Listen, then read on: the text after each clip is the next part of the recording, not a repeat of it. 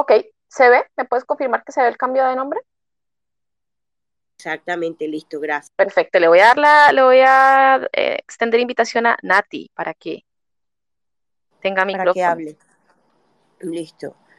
Em, y vamos a comenzar a las ocho y media. Como saben, siempre abrimos un ratico, un, poquito más. Para la prueba de sonido. Eh, a todas las personas que van llegando.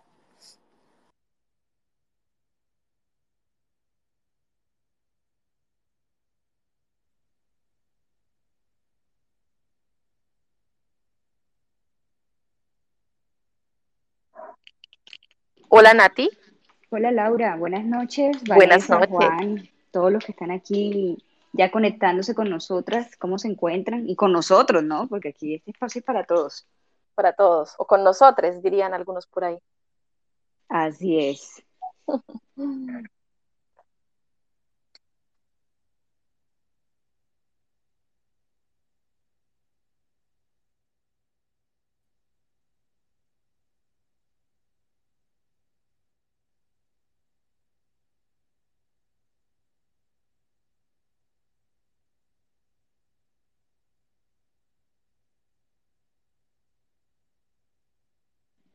Acabo de poner el tweet fijado de las reglas de la sala y ahorita cuando comience ya más gente a llegar, leemos y les explicamos lo de las reglas. Perfecto.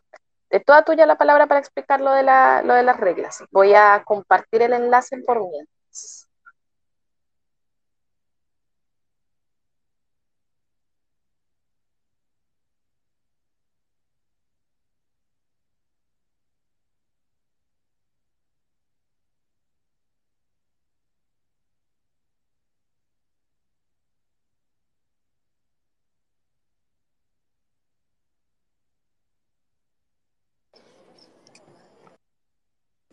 Por favor, si ven a Tino, mm, nos ponen un 100 o algo así para saber que ya entró a la sala. Sí, yo acá estaba pendiente también de si ya llegó, pero está llegando muchísima gente como siempre, entonces.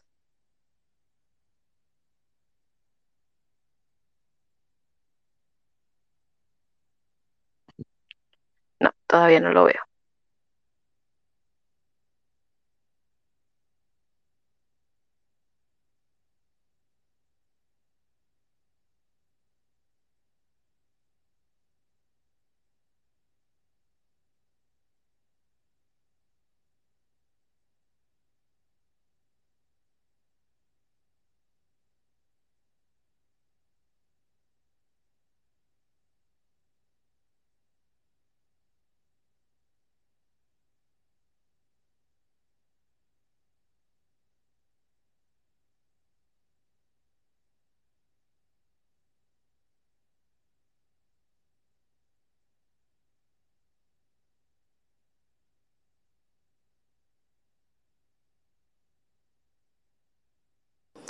Una recomendación muy importante el día de hoy, Martín podrá estar solamente hasta las 10 de la noche. Entonces, ya eso es una regla dentro de la sala, pero es importante que las preguntas sean muy concisas para que tengan más probabilidad de que más gente pueda participar. Entonces, les agradecemos mucho.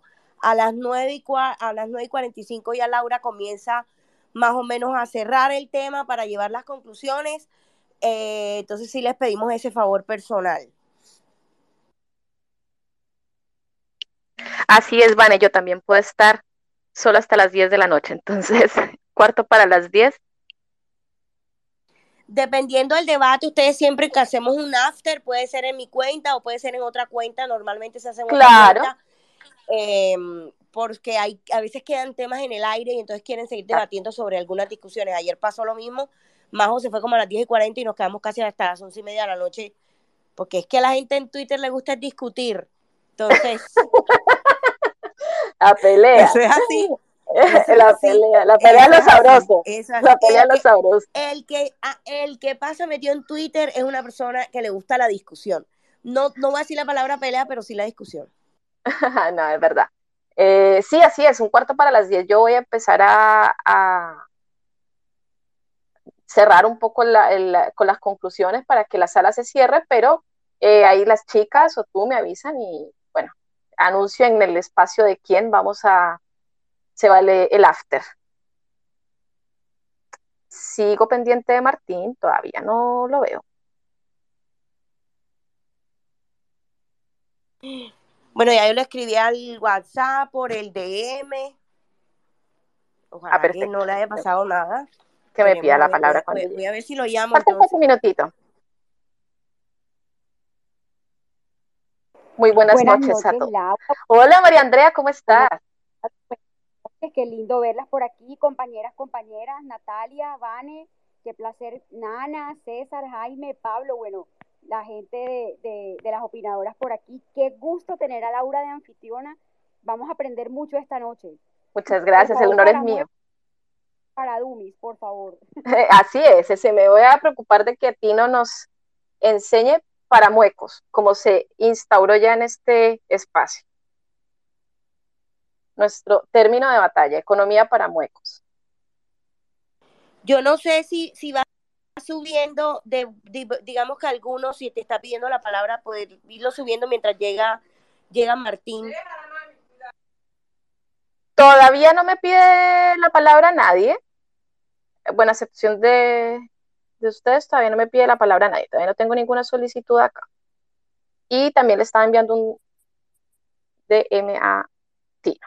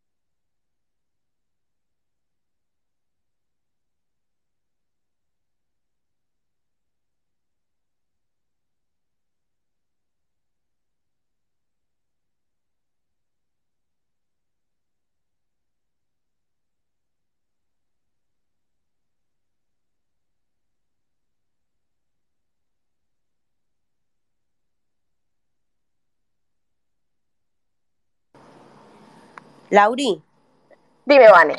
bueno, ya Martín me contestó, ya se conecta, más, ya le dio me gusta al, al tuit de Nati, Ah, estar perfecto. por llegar. Perfecto. acá yo Yo no sé si me escucharon ahorita en lo que dije, que si alguien, alguien quería pedir la palabra, no sé si, si me escucharon cuando lo, lo dije.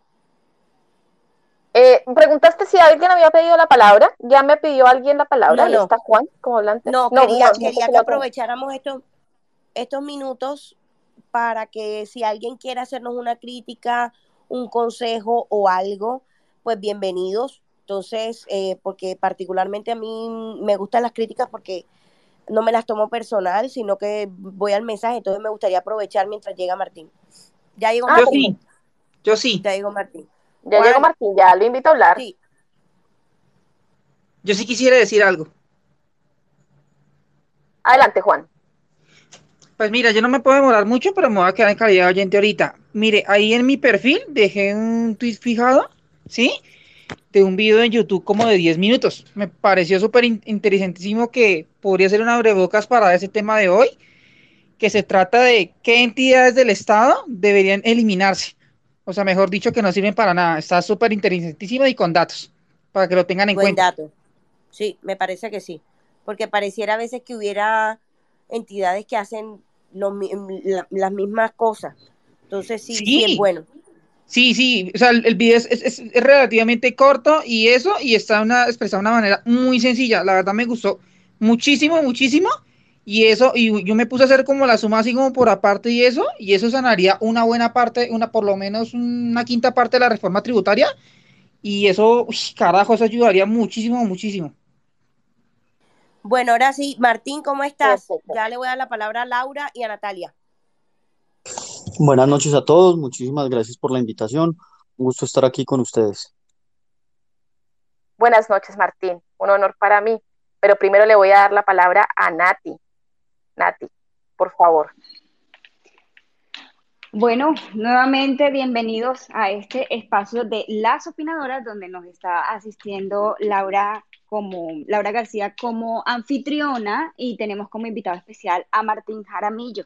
El tema de hoy es pérdida del grado de inversión en Colombia, donde todos los que se encuentren aquí participando como oyentes tendrán la oportunidad, si el tiempo nos los permite, de que puedan hacer sus preguntas, formular sus eh, cuestionamientos o hacer opiniones acerca de lo que se está conversando. Así que para hacer más amena esta invitación, les vamos a leer las reglas que hacen parte del juego de esta información y se encuentran fijadas en, el, en el, la parte superior. Ahora mismo hay tres trinos fijados ya, pero era el primero que se había fijado y trata sobre las reglas de la sala, las cuales son alrededor de unas ocho reglas y tienen que ver con lo siguiente. Lo primero que tenemos para advertir, advertirles es que este espacio es grabado. Ustedes autorizan la grabación de esta, de esta sala. Quien no desee ser grabado, pues simplemente no habla o, o se sale de la sala, pero ya Twitter nos da la oportunidad de grabar y tener esto incluso como beneficio a ustedes para la protección de, de, sus derechos, ¿no? Segunda regla, si desean hacer preguntas pero no quieren hablar, el de M de la San Miguel y el de Nati E. Jaimes están abiertos, disponibles para que ustedes hagan sus opiniones, sus quejas o sus preguntas y nosotros las leemos en forma anónima.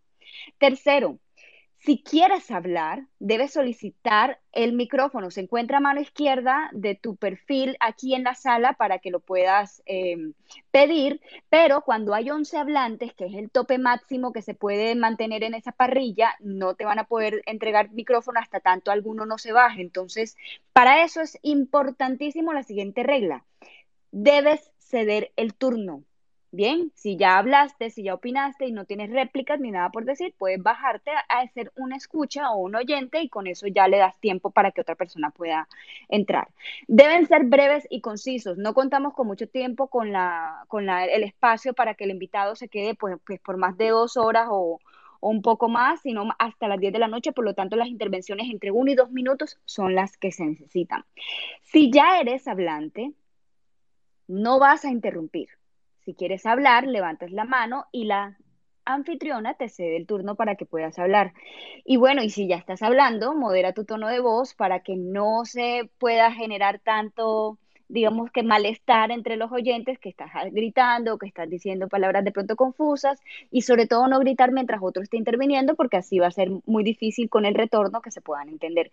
Finalmente, compartan esta sala en su timeline invitando a otras personas para que se puedan unir y todo lo que quieran comentar sobre esta sala y lo que se está conversando aquí, por favor, utilizar el hashtag las opinadoras para que Maya, nuestra comunicadora en este tipo de actividades, sea quien los lea y los retuitee y pueda comentarles también. Así que, sin más preámbulo, muchas gracias Laura y bienvenido Martín. Muchas gracias Nati. Bueno, buenas noches para todos. Para mí es un honor estar acá en esta sala conversando con tremendo invitado, Martín Jaramillo. Bienvenido. Eh, bienvenido a, esta conversación, pérdida del grado de inversión en Colombia y sus efectos en la economía.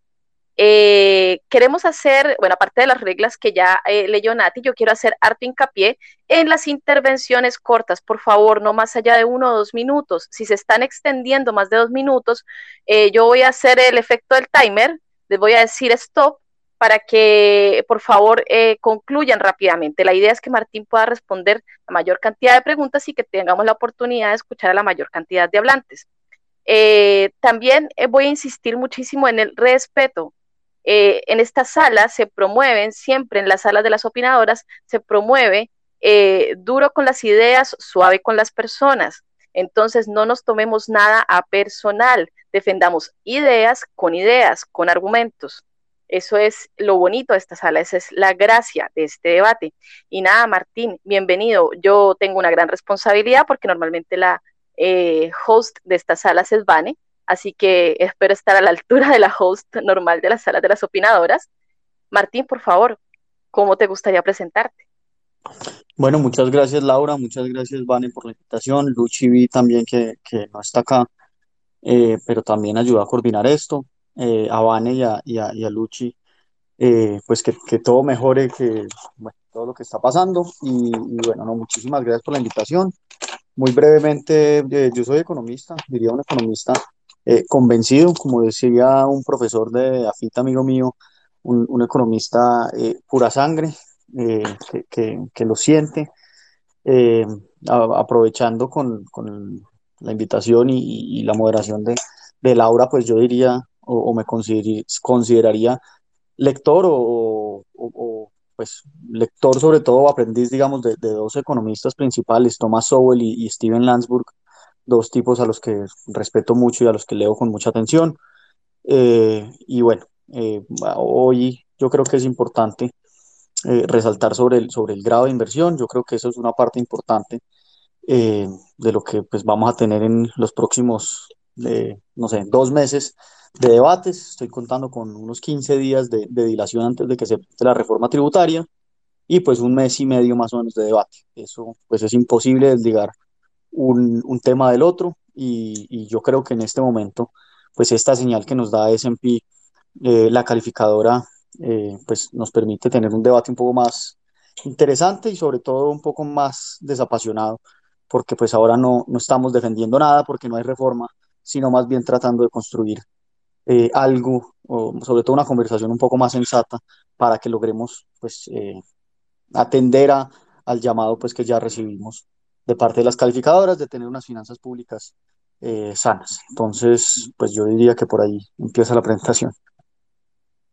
Muchísimas gracias, Martín. Bueno, Martín, mira, con el permiso tuyo y el permiso que ya les había eh, solicitado a las chicas, a las opinadoras, para usar este espacio, de hecho, esto nació de un tweet que yo les dirigí a ellas, este permiso digo, no, no, no, la, no la, la sesión como tal, la sala, eh, para aclarar algo que se presentó en un space anterior, yo eh, me arreglé para que eh, lo que voy a decir pueda coincidir con la primera pregunta que te voy a hacer.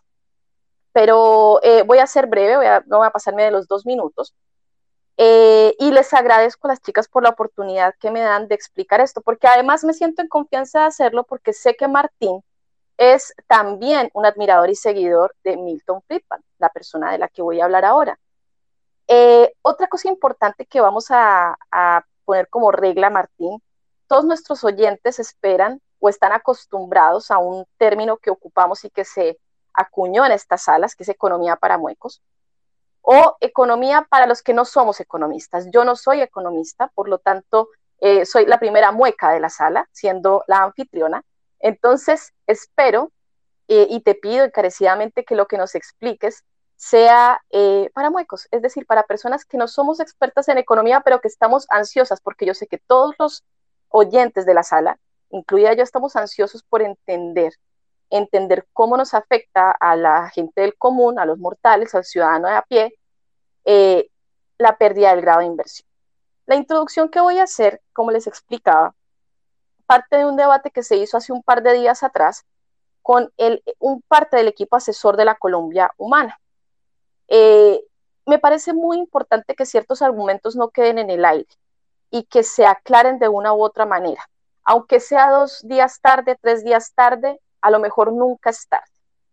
uno de los líderes del equipo dio como argumento eh, el apoyo de Milton Friedman a la dictadura de Pinochet eh, para descalificar cierto progreso que ha tenido Chile en los últimos años.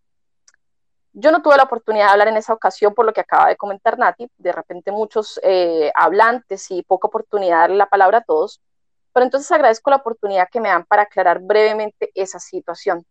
¿Por qué me parece importante aclararla? Porque Chile ha sido un ejemplo de desarrollo económico en el mundo a partir de la aplicación de técnicas económicas del libre mercado. Y me parece muy importante que siempre ese ejemplo lo tengamos en la memoria, aunque un poco de eso ya se esté perdiendo. Brevemente les diré que para el año 60, la década del 60, Chile era uno de los países más pobres de América Latina. Quiero decir y aclarar antes de comenzar esto que yo no estoy defendiendo ningún tipo de, de dictadura, porque yo soy de ideas liberales y por tanto defiendo la libertad en su máxima expresión y sobre todo la libertad del individuo. Por lo tanto, lo que les quiero contar está basado en hechos, hechos concretos que ustedes cualquiera puede indagar. Yo más adelante voy a dejar en mi timeline alguna información de dónde surgieron las fuentes de lo que les voy a decir. Para la década del 60, Chile era un país muy, muy pobre. Para eh, el año 63-64, Chile había alcanzado inflación del 300% y para el 73, que fue cuando se produjo el golpe militar, Chile tenía una inflación del 606%, una pobreza que superaba el 50%, una crisis económica que había llevado a su PIB, Producto Interno Bruto, a caer menos 15%. Si ustedes buscan, y también lo voy a dejar en mi timeline, recortes de diarios de la época, ustedes pueden perfectamente transponer esa situación a lo que viven hoy, por ejemplo, países como Venezuela. Largas filas para adquirir pan, y insumos básicos, un fuerte control de los precios. Se puede decir que el Chile de esa época está narrado en el libro Camino de Servidumbre de Friedrich Hayek. Era un Chile controlado por una planificación central.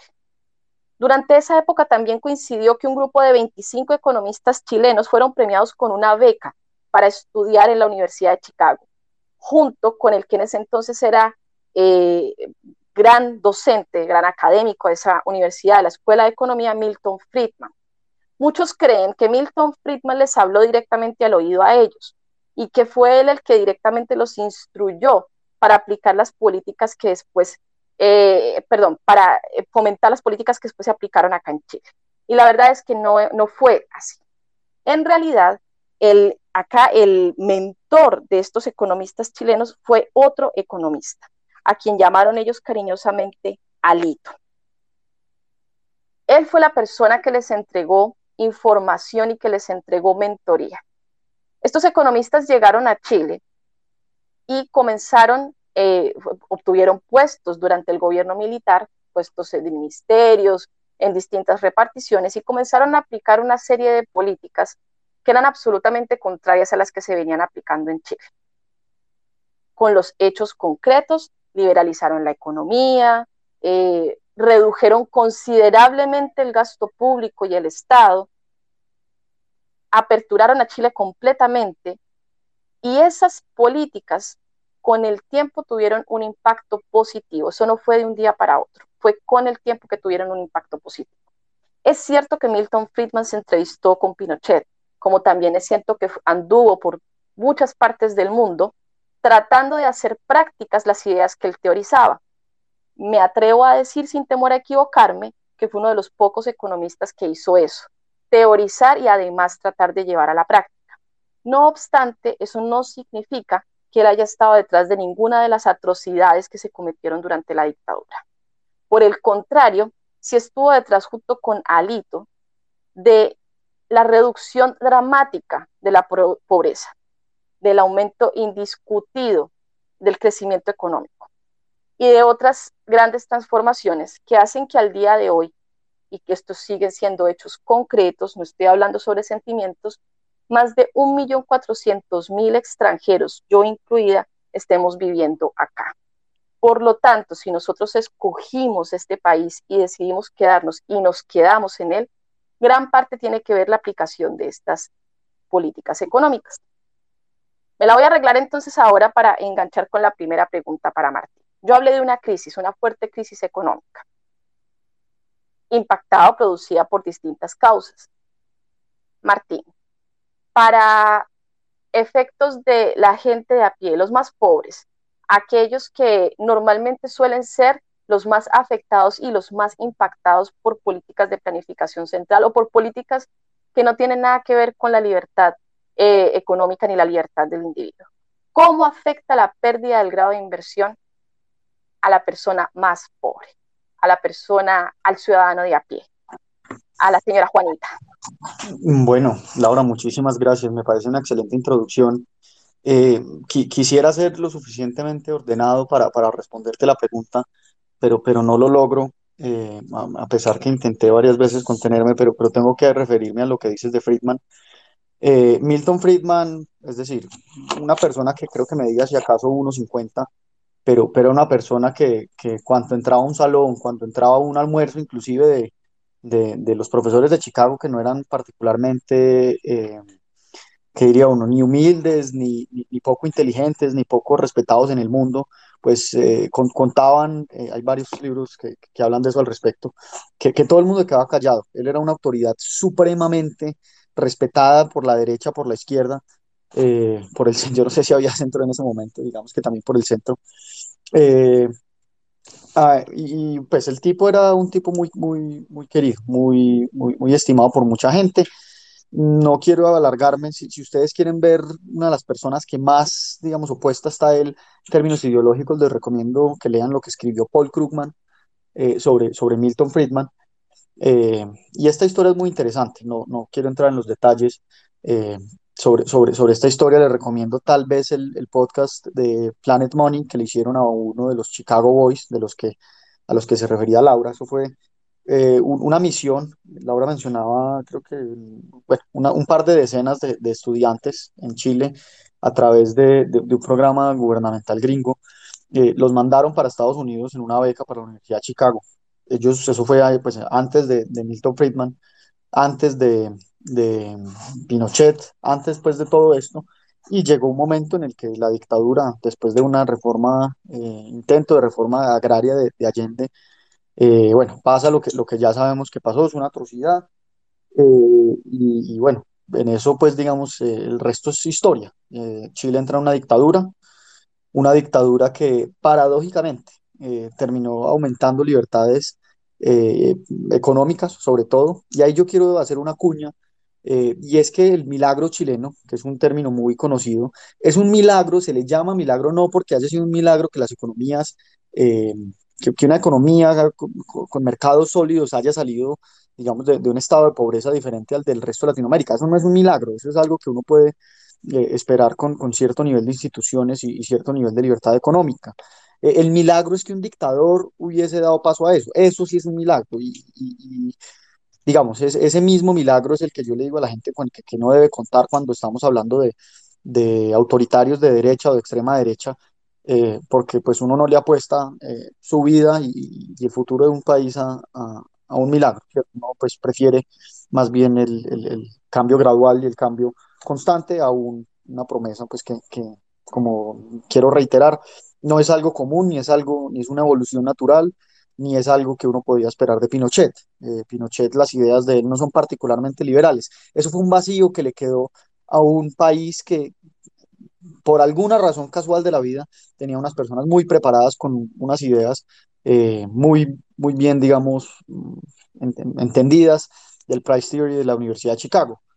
Eh, ya para terminar, yo diría pues que, no tiene mucho sentido, pues esto no son ni las ideas de, Friedman, pues hablemos solamente que ellos controlaban la tasa de cambio, es decir, lo que podían comprar ellos con dólares, que hoy en día, por ejemplo, en Colombia es un precio de mercado, puede subir de un, de un minuto a otro, y de eso hablaremos más adelante, pues ellos la tenían fija. Eso pues no es una receta particularmente friedmaniana. Eh, Friedman estuvo seis días en, en, Chile, eh, financiado por un banco privado, así como también, también estuvo, por ejemplo, en la China comunista, eh, o, estuvo en, en cientos de, en, decenas de países, eh, en cientos de ciudades del mundo eh, con diferentes ideologías y él estuvo unos 45 minutos, cuentan, con, con Pinochet, de la misma forma que profesores de Harvard estuvieron en, su momento con la dictadura, que en ese momento pues, era clarísimo que era una dictadura o que era un gobierno autoritario, como hoy lo podría ser México, por ejemplo, pues con, con, el gobierno de Venezuela. Entonces yo no sé si uno pueda decir que, que, entonces los profesores de Harvard eh, son, son, hacen apología a la dictadura, no sé. Yo, yo, francamente creo que no. Y bueno, la, la, última cosa que recomendaría, porque pues este no es el tema del space, es un texto que hace la profesora McCloskey. Eh, ella dice, es, es una, una, profesora liberal, trans, maravillosa, una pensadora única. Ella dice, venga, yo, yo, di más, yo, yo le enseñé más a personas eh, que terminaron siendo los Chicago Boys de, que, transformaron la economía chilena. Yo di más charlas en, Chile, yo estuve más involucrado, involucrada, eh, creo que en ese momento, bueno, no sé, eh, involucrada pues con, con estos, con estas conversaciones, entonces pues a mí nadie me ha dicho eso, yo no entiendo francamente cuál es esa fijación con Friedman. En realidad, como se lo dije alguna vez en un space de esos de, de esta gente que propone imprimir billetes y sacarnos de pobre a todos, eh, si yo tuviera que pelear con Milton Friedman en un tema de argumentos, tal vez, pues, y yo quisiera ganar, tal vez haría lo mismo, porque al tipo, pues, no, eh, no, era posible ganarle un, argumento, pues, por lo menos en, el tiempo que duró vivo, tal vez hoy sí con lo que conocemos, pero en su momento era, era, era casi imposible. A él, pues, muchos gobiernos, incluyendo el chileno, le ofrecieron eh, su, dinero por su asesoría, incluyendo el gringo y el chileno. Él siempre decía que no, inclusive en su propio país. Eh, entonces, pues yo, yo diría que, que, difícilmente uno puede decir que le asesoró el gobierno chileno o el gobierno gringo cuando pues, se reunía, si acaso, con, con public officials en algunos minutos. Y pues él fue uno de los que rechazó dos eh, doctorados de, de, de, honores de universidades estatales chilenas por la misma razón. Entonces, pues yo creo que eso es algo que, que los opositores de Milton Friedman le quisieran achacar y yo creo que eso habla bien de él, porque, porque los autores, sobre todo 40 años después de su tiempo, pues hay muchas críticas que se le pueden hacer a sus ideas y, y, y las hay y las tenemos muchos, pero, pero, pero que sean tan vigentes y, y que pues, se, se, hayan desviado tanto, yo creo que eso habla bien de él. Eh, para responder de manera un poco más breve y, empezar ya el tema del día, eh, que la parte principal o, o, la preocupación principal de perder el grado de inversión, más allá de que suba el dólar, por ejemplo, eh, es, es, digamos, dos, dos, dos, consideraciones principales. Uno, es que el costo de endeudarnos nos va a costar más, no solamente a los gobiernos, a las entidades, sino también posiblemente a los ciudadanos. Eso puede que no pase de un día para otro, pero efectivamente, si, si, si seguimos por esta senda, si nos quitan más grados de, de, inversión, o, más bien para decirlo en términos más simples, si las otras dos calificadoras que hay por ahí importantes nos quitan el grado de inversión, pues con toda certeza pues va a subir la tasa de interés. Eh, eso por un lado. Entonces, pues la, nevera que uno se compra, pues eso eventualmente va a salir o, va a costar más. Lo segundo es que el gobierno, que es el gran endeudado, eh, es decir, el 70% o el 65%, para ser un poco más precisos, de lo que, se, de lo que circula en una economía, del PIB, eh, en un año, pues lo debe el gobierno. Eso, eso no es una cifra menor. Y, y, como el gobierno no tiene un bolsillo, sino el bolsillo, pues solamente, no tiene un bolsillo para pa, meterse la mano, sino solamente le puede meter la mano al bolsillo de los contribuyentes, pues eso significa que, que la deuda pública eh, aumenta eh, o, el precio de la deuda pública aumenta respectivamente. Eh, como el ingreso, perdón, como los intereses son un costo, cuando ustedes le pagan la tarjeta de crédito y la, tarjeta de crédito les cobra tanto y eso es un costo, pues eso es un, una parte en la que vamos a tener que pagar más solamente por el, el, el servicio de deuda y eso es menos plata para salud, educación, eh, lo, lo, que uno quiera, política social, eh, infraestructura, todo lo que uno quiera, pues que, que, nos va a salir más caro. Entonces, eh, para ser concretos, eh, esto pues, puede afectarnos a nosotros, pero quiero ser y, y, terminar con esto, esta primera intervención sobre el tema que nos concierne. El problema no es la calificación, la calificación es, es el síntoma, es lo que nos alerta del problema. El problema eh, real son las finanzas públicas. Es decir, yo, yo prefiero mil veces no tener grado de inversión uh, y, tener una economía sana a, que el grado de inversión sea buenísimo y, y no tengamos unas finanzas públicas sanas. Eh, es decir, véanlo como el mensajero. Eh, uno, uno amedrentando al mensajero no va a, a, cambiar el mensaje y mucho menos pues va a lograr cambiar esa realidad.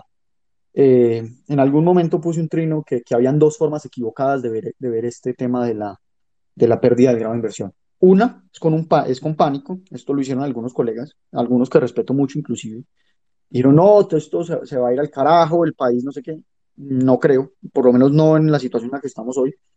Eh, ese pánico yo creo que no le ayuda a la gente. Cuando la gente se despierte a los ocho días y diga, ¿ves eso qué pasó al fin con el grado inversión? No pasó nada, pues yo creo que eso pierde, la gente pierde confianza en, los economistas cuando pues hacen anuncios alarm, alarmistas sin mucho sustento. Eso me, pues, me, traen de vus con, con algunos epidemiólogos y los cierres. Eh, entonces, es una forma equivocada. Y la segunda forma equivocada es pensar que eso no es importante. Eh, esto es importante, es de atención, es un problema que debemos solucionar, es un problema que requiere una atención urgente, que se va a agravar si no hacemos algo, pero tenemos todas, quiero repetir, todas las herramientas para solucionar este problema. Entonces, eh, ni el pánico, por un lado, ni el desinterés por el otro. Ambas, eh, ambos caminos yo creo que son equivocados para enfrentar este, esta noticia de la pérdida de gran inversión. Perfecto, me quedo con ese mensaje, Martín, muy importante. También ya lo había escuchado en otros espacios, eh, no caer en el pánico. Eh, me parece que ya es oportunidad de cederle la palabra a nuestros hablantes para que te hagan preguntas. Entonces vamos a partir por orden de llegada. Laura, uh, sí, dime, te interrumpo. No, dime. Una pregunta en, en, el DM antes de pasar a algún hablante para que me permitas Perfecto. leerla y así cerrar esa parte. Bueno, Adelante. Nuestro oyente nos pregunta lo siguiente. ¿Es posible hacer reforma tributaria, fiscal y laboral al mismo tiempo en vez de tratar de solucionar los problemas apremiantes en el país de manera individual? Gracias. Bueno, eh, yo he escrito muchísimo sobre eso. Eh, es decir, yo creo que la economía, yo creo que la economía, y esto, y esta frase se la escuché por primera vez a, Marcela Slava, eh, decana hoy en día de los Andes, eh, y es que la economía es un sistema muy complejo interconectado entre sí. Eh, yo creo que uno podría escribir un texto, un, libro explicando toda, absolutamente toda la economía colombiana, por ejemplo, solamente desde la perspectiva de las pensiones.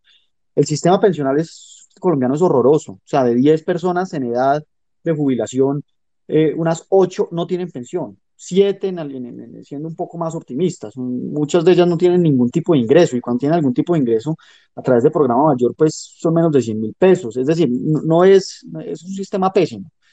Y, y, uno se va a ver ese sistema porque es, y uno empieza a decir, venga, primero, pues el mercado laboral es muy mal, ¿cierto? No, no, hay mucho desempleo, empiece por ahí. Después de hay mucho desempleo, hay mucha informalidad. Entonces, los pocos que tienen empleo, pues la gran mayoría, la gran mayoría no, el 63% y creciendo con la pandemia son informales. Eh, Después de eso, eh, los impuestos que se pagan tienen incentivos perversos, entonces, pues eh, generan, digamos que, distorsiones. Entonces, después va uno, el mercado de capitales, el mercado de capitales que es donde se invierte la plata de nuestras pensiones, es un mercado completamente paquidérmico, es decir, ahí pues hay muy poquito por hacer. Entonces uno dice, bueno, no, entonces invirtamos en otro lado, miramos qué hacemos. Entonces uno va y mira y, es difícil. Entonces uno después va y mira bueno, entonces las administradoras de pensiones, bueno, hay cuatro, eso es mejor que una, pero, pero ¿cómo hacemos para que haya ocho? ¿Y cómo hacemos para que esos, esos costos bajen? Entonces, eh, nos damos cuenta que la regulación es impresionante. Entonces, ¿cómo hacemos para bajar eso? No sé, eh, tasa de encaje. Entonces, después vamos y miramos y decimos, venga, no, eh, hagamos, generemos los incentivos para que la gente se pueda, pueda verle valor a, a ser formal y, es un poco difícil. Entonces, es decir, hay, hay, muchos problemas en la economía colombiana, como, les he dicho, eh, sistema tributario, eh, mercado laboral, mercado de capitales, eh, el mismo tejido empresarial que es muy poco denso comparado con otros países. Eh, y eso tiene que ver con todas las anteriores. Es decir, es un sistema interconectado. Y, yo alguna vez escribí una columna en la que, en la que yo contrastaba dos autores. Eh, uno es eh, Launching Curry, que es, digamos, eh, uno de los economistas padres, digamos, de la economía en Colombia, vino una misión, creo que el Banco Mundial, eh, hace, un, hace un par de décadas, hace medio siglo ya, más de medio siglo. Y, y otro, otro autor que cita mucho eh, Alejandro Gaviria, que es el que habla eh, de la fracasomanía, eh, en el que uno dice, venga, uno, cómo eran los dilemas o cómo eran las peleas de ellos, porque, porque a raíz de, ese, de, esos, de esos problemas y esas peleas se formó la, la tecnocracia en Colombia. Eh, entonces había uno, eh, Curry era mucho más de, de, las reformas estructurales. Entonces yo alguna vez con esta pandemia yo dije, venga, eh, tal vez sea mejor en estos momentos escuchar, escuchar a, a Curry que decía, venga, hagamos las reformas estructurales, pensemos de manera ambiciosa, hagamos todo lo que hay que hacer. Eh, y dejemos un poco de pensar en Hirschman. Hirschman es el que, el que cita mucho a Alejandro Gaviria y él habla mucho de las reformas incrementales. Él dice, venga, eh, las grandes reformas que no se cumplen, pues pueden ser muy buenas, pero, pero son mejores las, las reformas normalitas que sí se cumplen. Eh, ese gradualismo yo creo que, que, es muy necesario. Les voy a dar un ejemplo. Eh, nosotros intentamos hacer una reforma, una, al estatuto tributario. Eh, tal vez una reforma fiscal porque también tocaba el gasto. Y, y, era una reforma ambiciosa y pues tenemos el país incendiado. ¿Qué pasa si se hacen las tres? Yo, yo no quiero responder esa pregunta, pero sí quiero que se hagan la pregunta, la, la pregunta a ustedes. ¿Es viable en este momento uno llegar a la gente con reforma laboral, tributaria y pensional? Si, si viviéramos en un mundo sin, sin esta restricción, yo las haría de un día, de un día para otro. En un mundo con esta restricción, eh, las personas con, como Alejandro, las personas eh, un poco más con más cancha en, el policy making, cada vez las veo yo más, más en, del segundo equipo, el equipo de, venga, hagamos una reforma que corrija unas cosas, no corrijamos todo porque, porque tal vez no logramos nada. Eh, otro amigo, Roberto Angulo, suele decir lo mismo, dice, venga, esas propuestas tan ambiciosas son chéveres, pero, pero son mucha una invitación al inmovilismo, a no hacer nada. Eh, entonces yo, yo no, no, no, tengo una respuesta, no sé si en este momento necesitamos gradualismo, eh, es decir, hacer un poquito a poquito o, o tirarnos de una con toda eh, debido a la situación política, en eso se lo dejaría más a, a analistas políticos y demás, pero, pero sí creo que, que, en ausencia de estas restricciones, sí deben hacerse todas las reformas al tiempo, o por lo menos hacer las correcciones mínimas eh, al tiempo. Eh, no, podemos quitar los subsidios a las pensiones altas en el sistema pensional, pero eso no nos va a solucionar, es decir, no, no va a hacer que el 80% de las personas se pensione si todo el mundo es informal. Por ahí no está por ahí, por ahí no, no, no, es suficiente. Entonces, eh, yo, yo sí, pues, sí me inclinaría más por, por hacerlo todo, eh, pero nos tenemos que hacer esa pregunta. ¿Es eso posible? ¿Cuántas veces? En el contexto del, actual. Del contexto actual, no sé, no sé, yo diría que, diría que el contexto actual se parece mucho, mucho a, a toda la vida. Solamente voy a darles dos datos. Yo esta tarde tenía que revisar el perfil de una persona, Vi un video de 2019, el video de 2019 contaba que, que, estábamos en una crisis por la caída de ingresos petroleros. Eh, volví a ver un video de la persona en 2016 y nos dijo que estábamos en una crisis por las necesidades fiscales del proceso de paz. Después fuimos, después me fui a ver un video del, del cinco años más atrás en la época de Uribe eh, sobre el impuesto al patrimonio, un impuesto que en mi opinión es muy malo y fue un impuesto, en mi opinión, muy mal diseñado por el expresidente eh, Uribe y, y un impuesto brutal y, y, y el, el, la, la, razón o, o, la excusa, yo no sé, era, era que estábamos en crisis. Entonces, eh, es decir, las, las personas un poco mayores que han sido protagonistas, pues seguramente lo, lo, lo tienen súper claro. En este país parece que siempre vivimos en crisis. Entonces, es decir, si uno está de acuerdo con, con, ser estructurales, eh, yo no creo que se pueda esperar algún momento en que las cosas estén calmadas. No, no veo eso en el corto plazo. Perfecto, muchas gracias Martín. Mira, ahora vamos, eh, eh, María Andrea, ¿no tenemos más preguntas al DM para comenzar a darle la palabra a nuestros hablantes? No, Lauri, yo por ahora no tengo en el. Perfecto, entonces vamos a comenzar a darle la palabra a nuestros hablantes por orden de llegada. Estaba conectado Juan primero. Entonces, Juan, te cedo la palabra para que brevemente le hagas alguna pregunta a Martín. Eh, sí, hola, eh, buenas noches. Buenas noches, bienvenido. Sí, yo tengo una pregunta que ahí la verdad no me cuadra como en el tema, pues sí, del grado de inversión.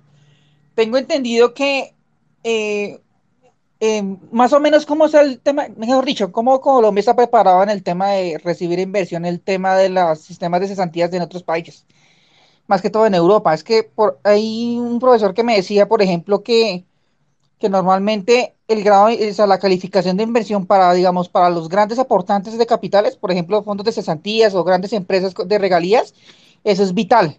Y pues ahí obviamente afectaría mucho al país. Entonces yo no sé si eso será cierto. Bueno, eso es correcto. Eh, yo, yo le voy a mandar una gráfica a, a Bani, se la voy a mandar a Laura, porque he visto como que hay la opción de ponerla acá. Eh, hay dos cosas, dos, dos, dos cosas que yo quisiera decir. La primera es que el grado de inversión es un mensaje, pero, pero no nos digamos mentiras, ese no es el problema. La gráfica que, que, que les, que le acabo de mandar a Laura y que no sé si vamos a poder, eh, poder proyectar o algo así, es una gráfica, dale, es, es, es una gráfica de Bancolombia. Y, y lo que dice Bancolombia con esa gráfica es que antes, antes del anuncio, antes del anuncio, los CDS, la deuda colombiana, no, no, no quiero ponerme técnico, la, deuda colombiana ya la estábamos negociando a un precio, no de la calificación que teníamos, sino más bien al precio eh, de, las de, de, la calificación a la que íbamos a llegar. Eh, no, no, sé si eso es claro, pero, pero, pero ¿qué quiere decir eso? Eh, todos los días, eh, de manera constante, la gente está comprando y vendiendo bonos. Bonos es cuando, cuando yo compro un bono, yo compro, digamos, un papel o, o, una garantía, pues, pero digamos, un papel en el que el gobierno colombiano se compromete conmigo a pagarme X cantidad de plata en el futuro. Si Colombia es una, un país supremamente solvente, si, no sé, si, si no tiene ni, ni, riesgos de no pagar, pues ese papel vale mucho. La gente pues, va, a querer mucho tener un papel en el que un eh, acreedor buena paga, pues se compromete a pagarle a uno, con intereses, ¿no? Ahora, si a uno llega el primo malapaga y le dice a uno, eh, Martín, eh, lo, los, el millón de pesos que te debo, yo te lo voy a pagar, pues yo no creo que, que, que mi hermana esté muy contenta de que yo le diga, eh, hermana, tome, tome esta deuda y, y, más bien cómpremela. Yo creo que ella me va a decir, venga, ese primo nunca va a pagar, usted está hablando bobadas, eso no, eso no me interesa. Entonces, lo, lo que quiero decir es que antes del anuncio, ya la gente, ya el mercado, no piensen ni en gobiernos ni en calificadoras, no, la gente que, que, negocia con esto todos los días estaba diciendo, uy, no, con deuda colombiana no me venga, que, que, que eso, no, eso, no, eso no tiene cara de que, de que sea tan buen riesgo. Se, la recibo, pero, pero déme descuento. Entonces, eso, pues, para, para recapitular eso, pues, hay un resumen, un artículo por ahí, creo que es Bloomberg el que lo puso, el que dice que, que en Colombia ya se están eh, negociando la deuda como eh, junk bonds, como bonos basura. Entonces, ¿qué dice la calificadora? La calificadora llega en un momento y dice, efectivamente, no vemos las, las razones. Eso, eso seguramente lo tocaremos más adelante, pero la calificadora mira la situación fiscal, las instituciones y el plan que ellos tienen a largo plazo. Y, y, y lo que dijo Standard Poor's dijo, venga, aquí no hay cómo, no, hay, no, no tienen la plata, y tampoco tienen la forma de recaudarla. Vean el país cómo está. Entonces, pues yo más bien le, le, le cuento a los inversionistas que esto no va para buen sitio. Eh, ese es el mensajero. Eh, ahora, con el, el, el, el, cambio sí es, importante por lo que mencionaba Juan. Eh, algunos inversionistas pueden decir como, ay, hombre, Colombia no, no eh, la está pasando mal, ellos no van muy bien, ellos, pues el riesgo está aumentando, pero yo quiero seguir invirtiendo en ellos. Eso puede pasar, pero en el momento en que se pierde el grado de inversión, muchos inversionistas institucionales piensen en fondos de inversiones grandes, en fondos de cesantías de otros países, en, piensen en, fondos un poco más supervisados. Eh, hay, esos fondos tienen unas reglas y algunos fondos, de acuerdo a su perfil de riesgo, dicen usted no puede invertir en países eh, o en bonos de países que no tengan los tres grados de inversión por encima de BBB, negativo pues en el momento en que nosotros perdemos eso, pues, ¿qué le toca hacer al, al, dueño o, al, gerente de ese fondo? Dice, señores Colombia, ustedes son muy queridos, muy buena gente, yo confiaba en ustedes, pero no me lo permiten. En ese momento a ellos les toca vender. En el momento en que ellos venden, pues hay más deuda colombiana en el mercado, esa deuda vale menos, hay menos plata, menos divisas de otros países, o, menos gente invirtiendo en Colombia, y, y uno de los efectos pues, que ustedes pueden ver a través de eso es el aumento del precio del dólar. Entonces, es decir, eso ya se venía, la gente ya venía pidiendo descuentos, ya venía diciéndole no, por, para, para invertir en Colombia necesito más, necesito que usted me dé más facilidades, no, no le creo tanto a Colombia, pero con el- la pérdida del grado de inversión, pues hay un salto un poco más grande y es que los, inver- los inversionistas institucionales, pues ya no es solamente que quieran, sino que muchos de ellos no pueden. Entonces, eso efectivamente, eh, pues va en caída. Algunos, pues pueden, digamos, todavía invertir cuando solamente es una calificadora la que baja el grado de inversión.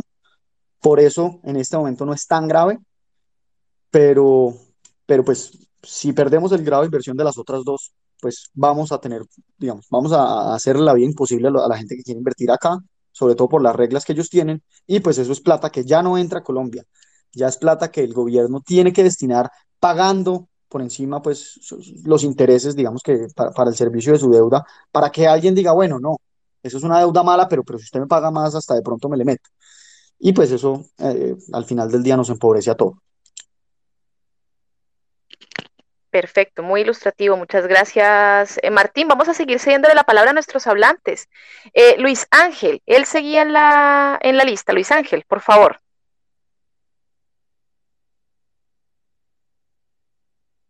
Luis Ángel.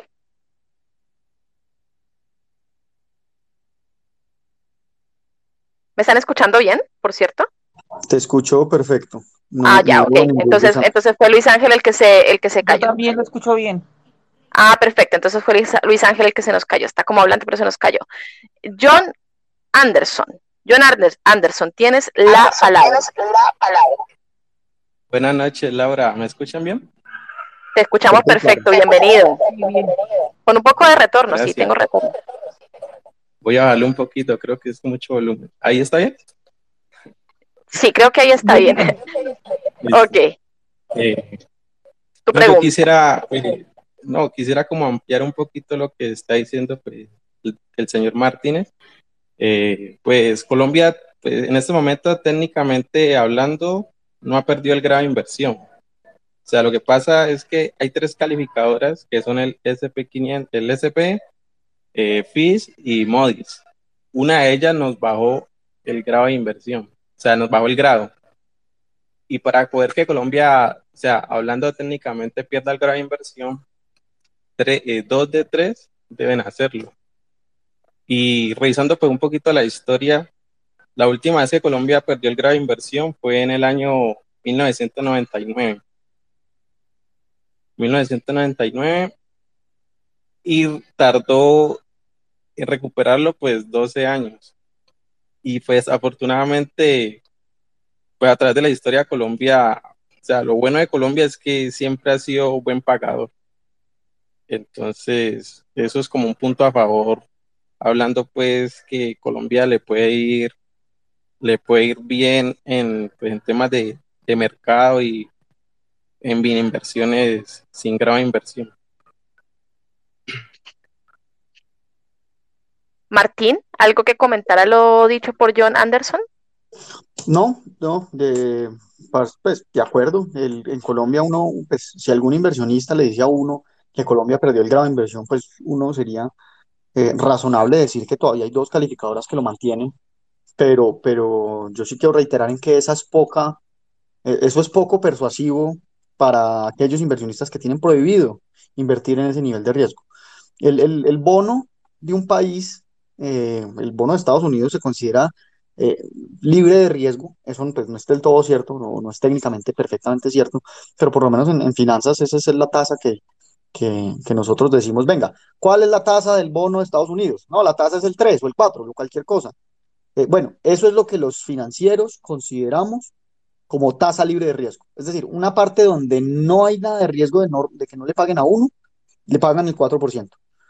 Eh, Colombia, pues no es Estados Unidos, pero, pero pues es una economía que nunca ha hecho un default, eh, que nunca ha dejado de pagar sus obligaciones y eh, pues si bien tiene más riesgo que Estados Unidos, esa es una inversión de bajo riesgo. Es decir, los que están invirtiendo en un bono en Colombia no están buscando la montaña rusa de las inversiones, están buscando eh, el Renault 4 para, ir caminando viendo, viendo el paisaje. Es decir, no están con mucho apetito de riesgo.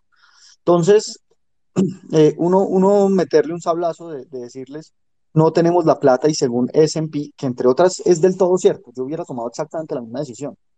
Eh, no está la plata y, no se ve una forma fácil, por lo menos en este momento, para, para conseguirla, pues, mm, es decir, aumenta el riesgo que todos los inversionistas están incurriendo en, en, en, poner plata en Colombia. Solamente se las pongo así. ¿Ustedes dónde creen que, que hay mayor probabilidad de default? ¿En Colombia o en Ecuador? Eh, no sé, no, dejo esa pregunta al aire, pero, pero pues en cuál de los dos eh, invertirían? O, cuál es la tendencia de cada uno de los dos? ¿Hacia arriba o hacia abajo? Eso es lo que tiene que reflejar una, una calificadora de riesgo. Eh, y yo creo que eso es exactamente lo que han hecho. No, no, no, no creo que sea muy útil decir que, que todavía hay dos, eso de pronto para, para persuadir a algunos inversionistas, pero como, como les he dicho, hay muchos que tienen como restricción que no pueden invertir en, en una vez una calificadora se ha, se pronunciado así. Perfecto. Antes de darle el paso a una pregunta que tiene Nati, que le llegó por DM, me gustaría sí eh, preguntarte yo algo, Martín. Acabas de hacer una comparación bastante interesante. Dijiste dónde invertiría usted, si en Colombia o Ecuador. Y el presidente de Ecuador, Guillermo Lazo, acaba de hacer unas declaraciones bastante liberales, bastante interesantes, tendientes a la apertura. ¿Eso le da un panorama diferente a Ecuador ahora? Porque me imagino que no es algo que sea inmediato, no, no significa que, que en lo inmediato esa comparación que tú acabas de hacer se vaya a dar, pero ¿qué piensas tú al respecto?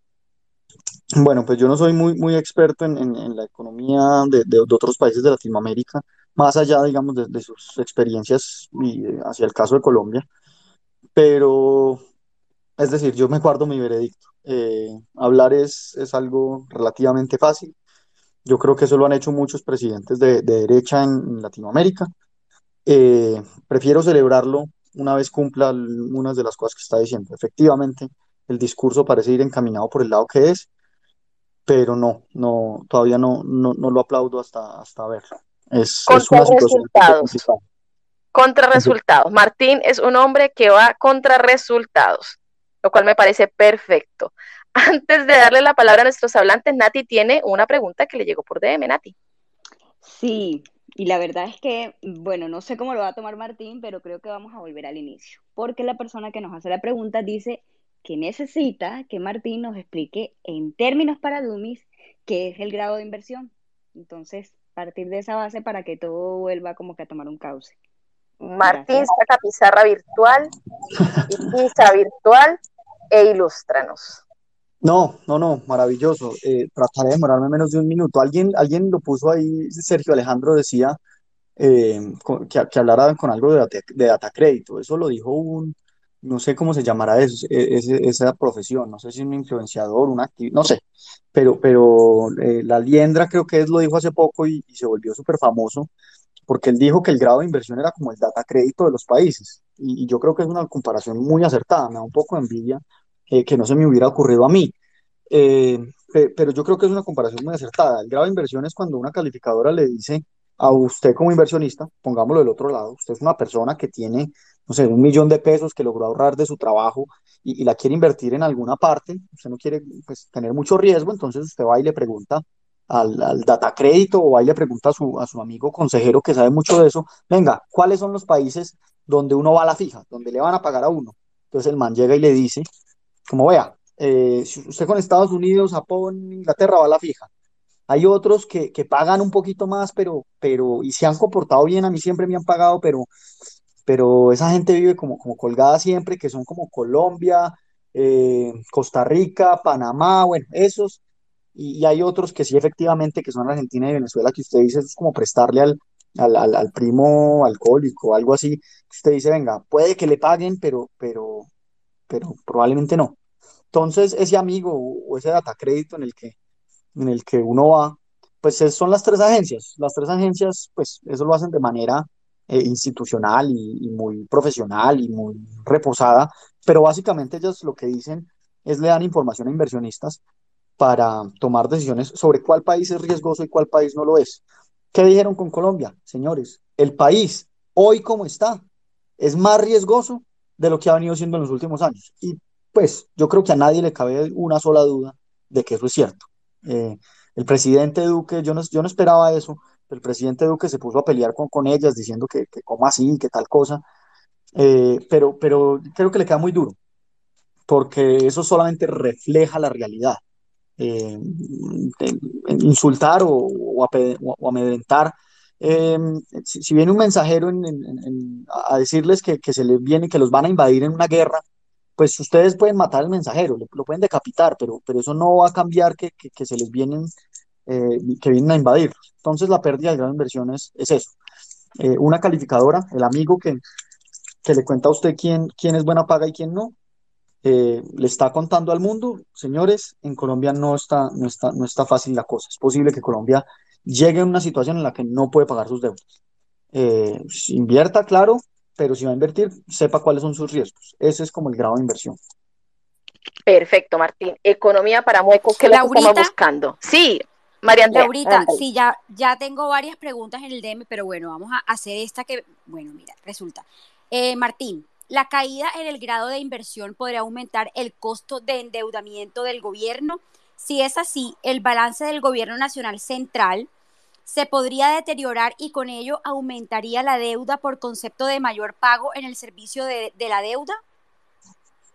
Bueno, esa es una, pregunta un poco, un poco circular, eh, pero, pero pues básicamente lo, lo que entendí que se pregunta es, venga, si Colombia pierde el grado de inversión, Ah, le aumentan la tasa de, crédito y, no piense que le aumentan porque no es ese el que la aumenta, son los inversionistas los que dicen, no, no, no, Colombia, yo a esa tasa ya no le presto.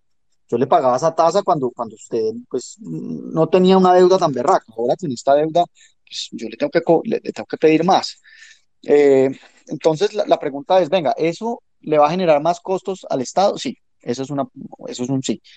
Eh, ¿Eso va a terminar aumentando la deuda?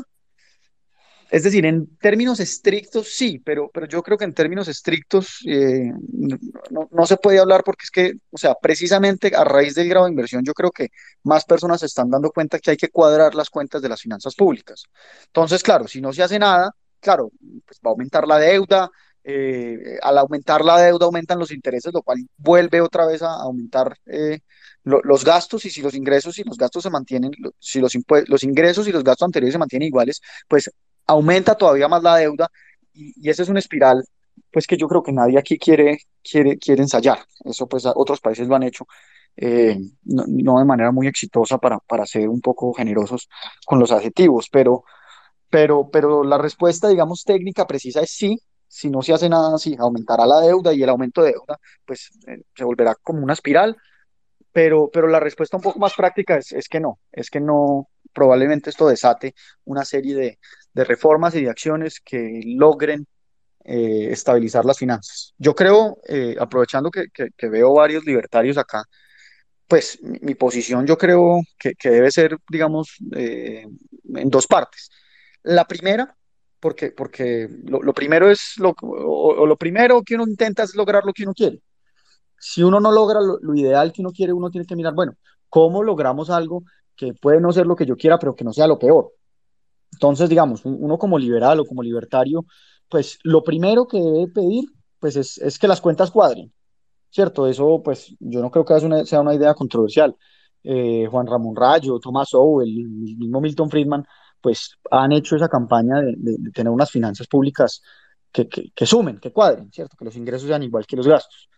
Eh, si una vez tenemos eso, ¿cierto? Una vez nos ponemos de acuerdo en que, en que el, ah, los ingresos deben ser igual a los gastos, pues ahí sí debatamos cómo, pues cuáles gastos, cuáles impuestos y, y, por qué lado se deben atacar, si por el ingreso o por el gasto, y si es el ingreso, pues cuáles impuestos, y si es por el gasto, pues cuáles gastos vamos a reducir. Pero, pero más allá de eso es importantísimo que, que, los números sumen.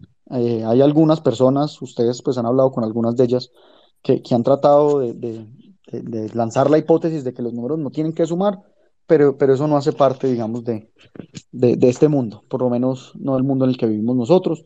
Eh, entonces sí, es, es importante, eh, es, es, es, chévere y es, y es necesario, pues uno tratar de, de hacer que, que, la reforma que a uno le gusta pase, pero, pero peor que, que una mala reforma eh, o que una reforma que a uno no le guste, es no tener reforma y entrar, digamos, que en, en esa senda en la cual pues perdemos eh, algo que hemos venido haciendo muy bien en Colombia durante décadas.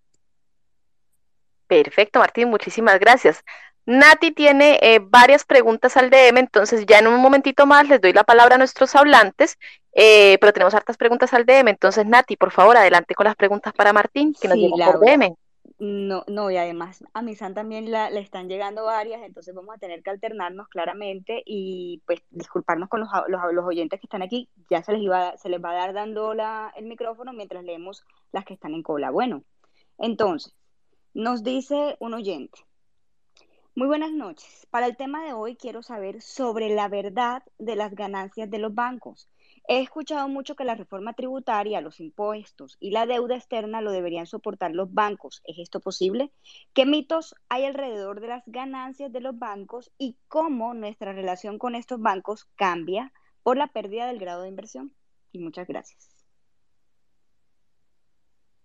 Bueno, ese tema creo que lo habíamos tocado alguna vez eh, una parte súper importante para la estabilidad de una economía es el sistema bancario, sistema financiero, el sistema bancario. El sistema bancario, eh, yo, yo, creo que es un poco obvio eh, como para repetirlo, pero creo que vale la pena porque, porque a veces los discursos que tienen aquellas personas, bueno, aquellas no, algunas personas que atacan los bancos, pues parecen olvidar este principio.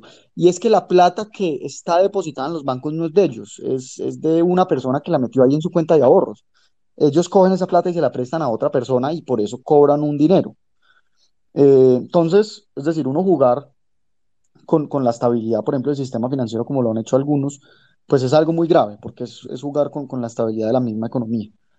Eh, entonces, pues el, el, tema de los bancos es muy importante. Es muy importante tener uno, unos bancos eh, sólidos, unos bancos o, o, un sistema bancario competitivo, que, que haya muchos bancos, mucha libertad de elegir, unos bancos, esto pues muy, por lo menos en el sistema bancario que tenemos hoy. Si alguien quiere, por ejemplo, volver a, a, a, a donde no hay pesos, sino que cada, cada, banco pueda emitir su propia moneda, o, o otras ideas como más revolucionarias, un, un, sistema basado solamente en Bitcoin, no sé. Si alguien tiene esas ideas, válido, pero, pero por lo menos en el sistema bancario que tenemos hoy y que vamos a tener dentro de 10 años, pues tiene que tener una regulación, más que una regulación eh, extensa que no creo, tiene que ser una regulación fuerte. Eh, si un banco, por ejemplo, eh, no es transparente con su información, pues eso puede afectar la, forma en la que entran los recursos en la economía y eso es un fraude, eso es un delito.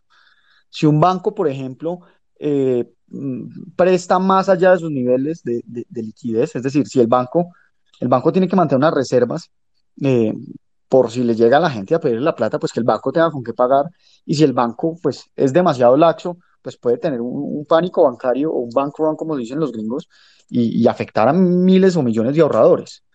Eh, no, no, son, eh, no son pocos los ejemplos que hay en los que pues, un, mal sistema financiero pues, lleva a muchas personas a la ruina.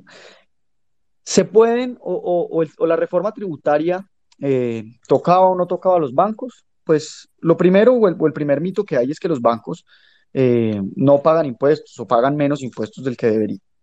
Eh, los hechos esto pues lo pueden consultar en el estatuto tributario.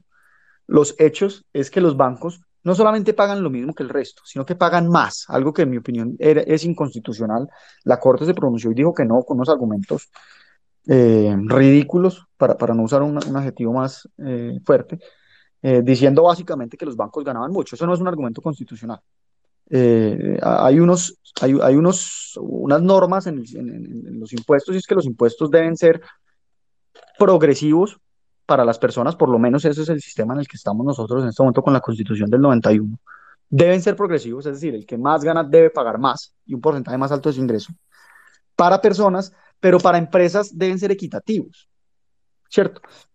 Eh, las empresas deben pagar normalmente el mismo impuesto y este es un error que han cometido muchos. Lo cometió el gobierno en su reforma tributaria, lo cometió un, un, centro de observatorio, no sé qué, en una propuesta que hicieron hace poco, y lo suelen recomendar mucho los, los comentaristas, y es equivocado, y es decir que, que, las empresas pequeñas paguen menos impuestos que las grandes. Eso no es una política redistributiva. Les voy a dar un ejemplo. Eh, un, una empresa que, puede, que, que, no puede pagar salarios tan altos o que tiene que pagar menos salarios, eh, porque si no, no es rentable, porque tiene unos impuestos muy altos, pues el trabajador de esa empresa puede no tener ingresos altos. Eh, en cambio, una, una, firma, una fintech con 10 trabajadores, que es una empresa pequeña, eh, mm, puede ser dueña o, o, el dueño puede ser un multimillonario y pagaría menos impuestos que la empresa grande que emplea gente de bajos ingresos. Eh, otro ejemplo es, ¿qué pasa si yo soy una persona que tiene firmas boutique de, no sé, de diseño y tengo 100 empresas, cada una de 10 personas? pues yo pagaría mucho menos impuestos que la, multinacional o, la empresa grande que contrata gente de bajos ingresos. Es decir, cuando hablamos de personas, aplica el, principio de que el que gana más, pues pague más, más porcentaje de su ingreso.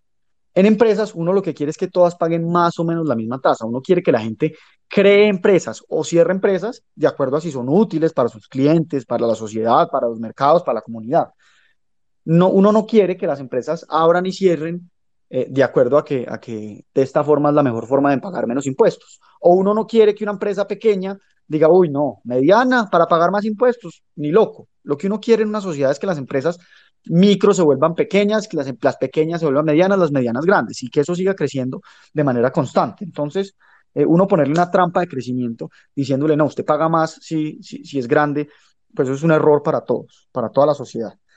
Eh, entonces, como les digo, las tarifas deben ser lo más, en cuanto a empresas, deben ser lo más planas posible. Todo el mundo debería pagar más o menos lo mismo. Con los bancos, con los populistas que tenemos nosotros en el Congreso, se les ocurrió que los bancos debían pagar más. Entonces vean más o menos el ciclo, el ciclo, el, ciclo de lo que siempre pasa. Al banco se le obliga a hacer unas cosas, a pagar más impuestos, a ofrecer unos servicios gratis, supuestamente gratis, a, a entregar tal cosa, a tal otra. Entonces el banco se reúnen, pues los directivos del banco se reúnen y dicen, vea, para nosotros poder ofrecer eso hay que aumentar costos, aumentar precios.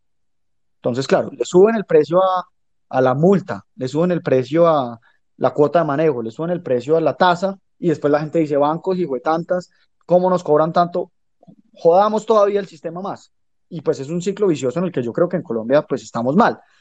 Eh, en Colombia, y eso yo lo dije en, algún otro space, eh, el que quiera venirse a crear un banco acá, lo primero que tiene que hacer es contratarse una tropa, primero contratar un edificio, el berraco, eh, para llenarlo de abogados y, de contadores y de gente de compliance para leerse letra por letra cada una de las regulaciones bancarias que existen de hace un año, de hace un mes y de hace 10 años y hace 100 años. Algunas tienen sentido, como ya lo dije, algunas no tienen sentido alguno. Eh, varias de las propuestas que no tienen sentido vienen del congresista David Barguil.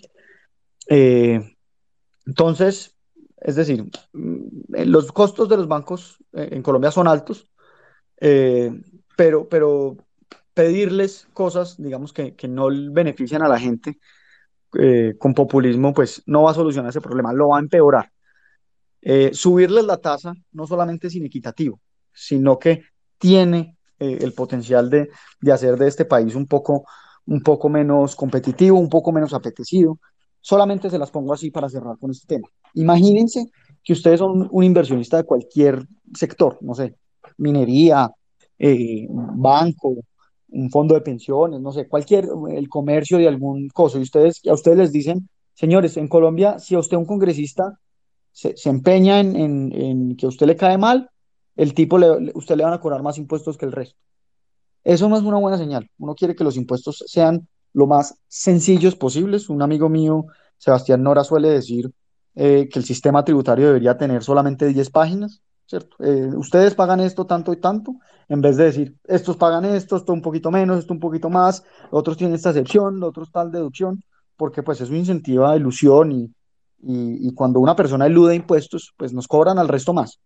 Entonces, pues eso no es eficiente desde ningún punto de vista, pero para terminar, pues los bancos hoy en día tienen una tasa más grande de la que, de la que tiene el resto de la economía y, yo me permito dudar de que eso de que eso sea bueno, eh, atacar al sector bancario, pero más importante, eh, legislar con, con, el dedo índice, señalando a un solo sector eh, y, tratando de, afectarlo con populismo, eso sí que es malo para, el, para la dinámica empresarial en Colombia. Bueno, eso que acaba de hacer Martín se llama desmontando mitos, ¿ah? Porque efectivamente el sector, sector bancario es al que más le, duro le tiran y al que más eh, lo pintan como tiburón. Entonces, desmontando mitos. Muy bien. Nati, eh, tenemos más preguntas al DM, cedemos la palabra a los hablantes. Cuéntame, porque yo también estoy recibiendo preguntas al DM. Sí, como son tantas las preguntas, vamos a hacer algo porque también los hablantes tenemos que escucharlos. Entonces, démosle el paso a un hablante y continuamos luego con preguntas por parte de San Miguel. Perfecto. Le vamos a dar el paso a Andrés Cova. Andrés, te queremos mucho en este space, pero por favor, breve, conciso la pregunta para Martín. Gracias. Eh, buenas, buenas noches, Martín. Eh, bueno, la pregunta es, las, bueno, tengo varias preguntas, pero voy a hacerte una pregunta para muecos. Eh, cuando nosotros hablamos que se pierde el grado de inversión, pues obviamente por oferta y demanda y, y pues la ley esta de bonos que pues no es una ley, pero básicamente es que si los precios del bono bajan, las tasas de interés suben. ¿Cómo eso afecta, cómo esa subida de, de, en las tasas de interés que nosotros acá en Estados Unidos le llamamos el Fed Rate, no sé cómo en Colombia le llamen, pero yo sé que eso afecta, una tasa de interés afecta a la otra tasa de interés, afecta al mercado inmobiliario, afecta a, a las, en las tarjetas de crédito. En Colombia, ¿usted cree que esa subida en la tasa de interés de, de los bonos soberanos afecten al colombiano de a pie en hipotecas, en tasas, en tarjetas de crédito, etcétera? Martín, Sí. qué pena que interrumpa sin, sin levantar la mano y que me la otorguen, pero para contestar esa pregunta de Coba, yo quiero que contestes un punto pequeño antes de responder esto, y es porque me preguntan al DM, ¿qué son los bonos? O sea, la gente realmente está un poco confundida, entonces partamos de qué son los bonos para responder esto de Coba. Muchas gracias. Bueno, no, muchas gracias Natalia y Andrés. Un bono, eh, ah, para contextualizar la, la respuesta que voy a dar, un bono, eh, yo, yo creo que lo había dicho antes, es un papel. Es, es, imagínense, obviamente en la vida real no es un papel, pero, pero imagínense que es un papel en la que el gobierno de Colombia le dice al que tenga ese papel, ah, de hecho así se manejaba en, en la antigüedad, el que tenga este papel, yo le voy a pagar, por poner un número cualquiera, un millón de pesos en tres meses, o en seis meses, o en nueve meses, o en diez años. Eh, entonces, yo por ejemplo le puedo decir, Laura, tengo este papel que si tú lo tienes, te van a pagar un millón de pesos en tres meses. Entonces Laura dice, ah, buenísimo, ¿a cómo me lo vendes? Si yo le digo, no, te lo vendo a tres millones, Laura me dice, Martín, estás loco, pues yo para qué voy a dar tres millones para que me den un millón. Si yo le digo, eh, Laura, no, te lo vendo a un millón, Laura dice, no, pero pues, ¿cómo te va a dar un millón para recibir un millón en, en tres meses? Eso no tiene sentido. Pero si yo llego y le digo a Laura, Laura, este, este millón que te van a dar en tres meses, yo te lo vendo por 800.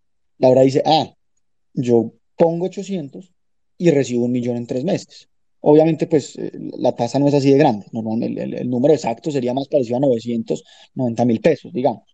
Pero, pero, pero yo, para hacer el punto un poco más, más fácil, es algo así. Entonces, yo tengo el- un bono del gobierno, es un papel eh, en, en sentido figurado, en el que el gobierno se compromete a pagarle a alguien un, un monto a alguien en cierto tiempo.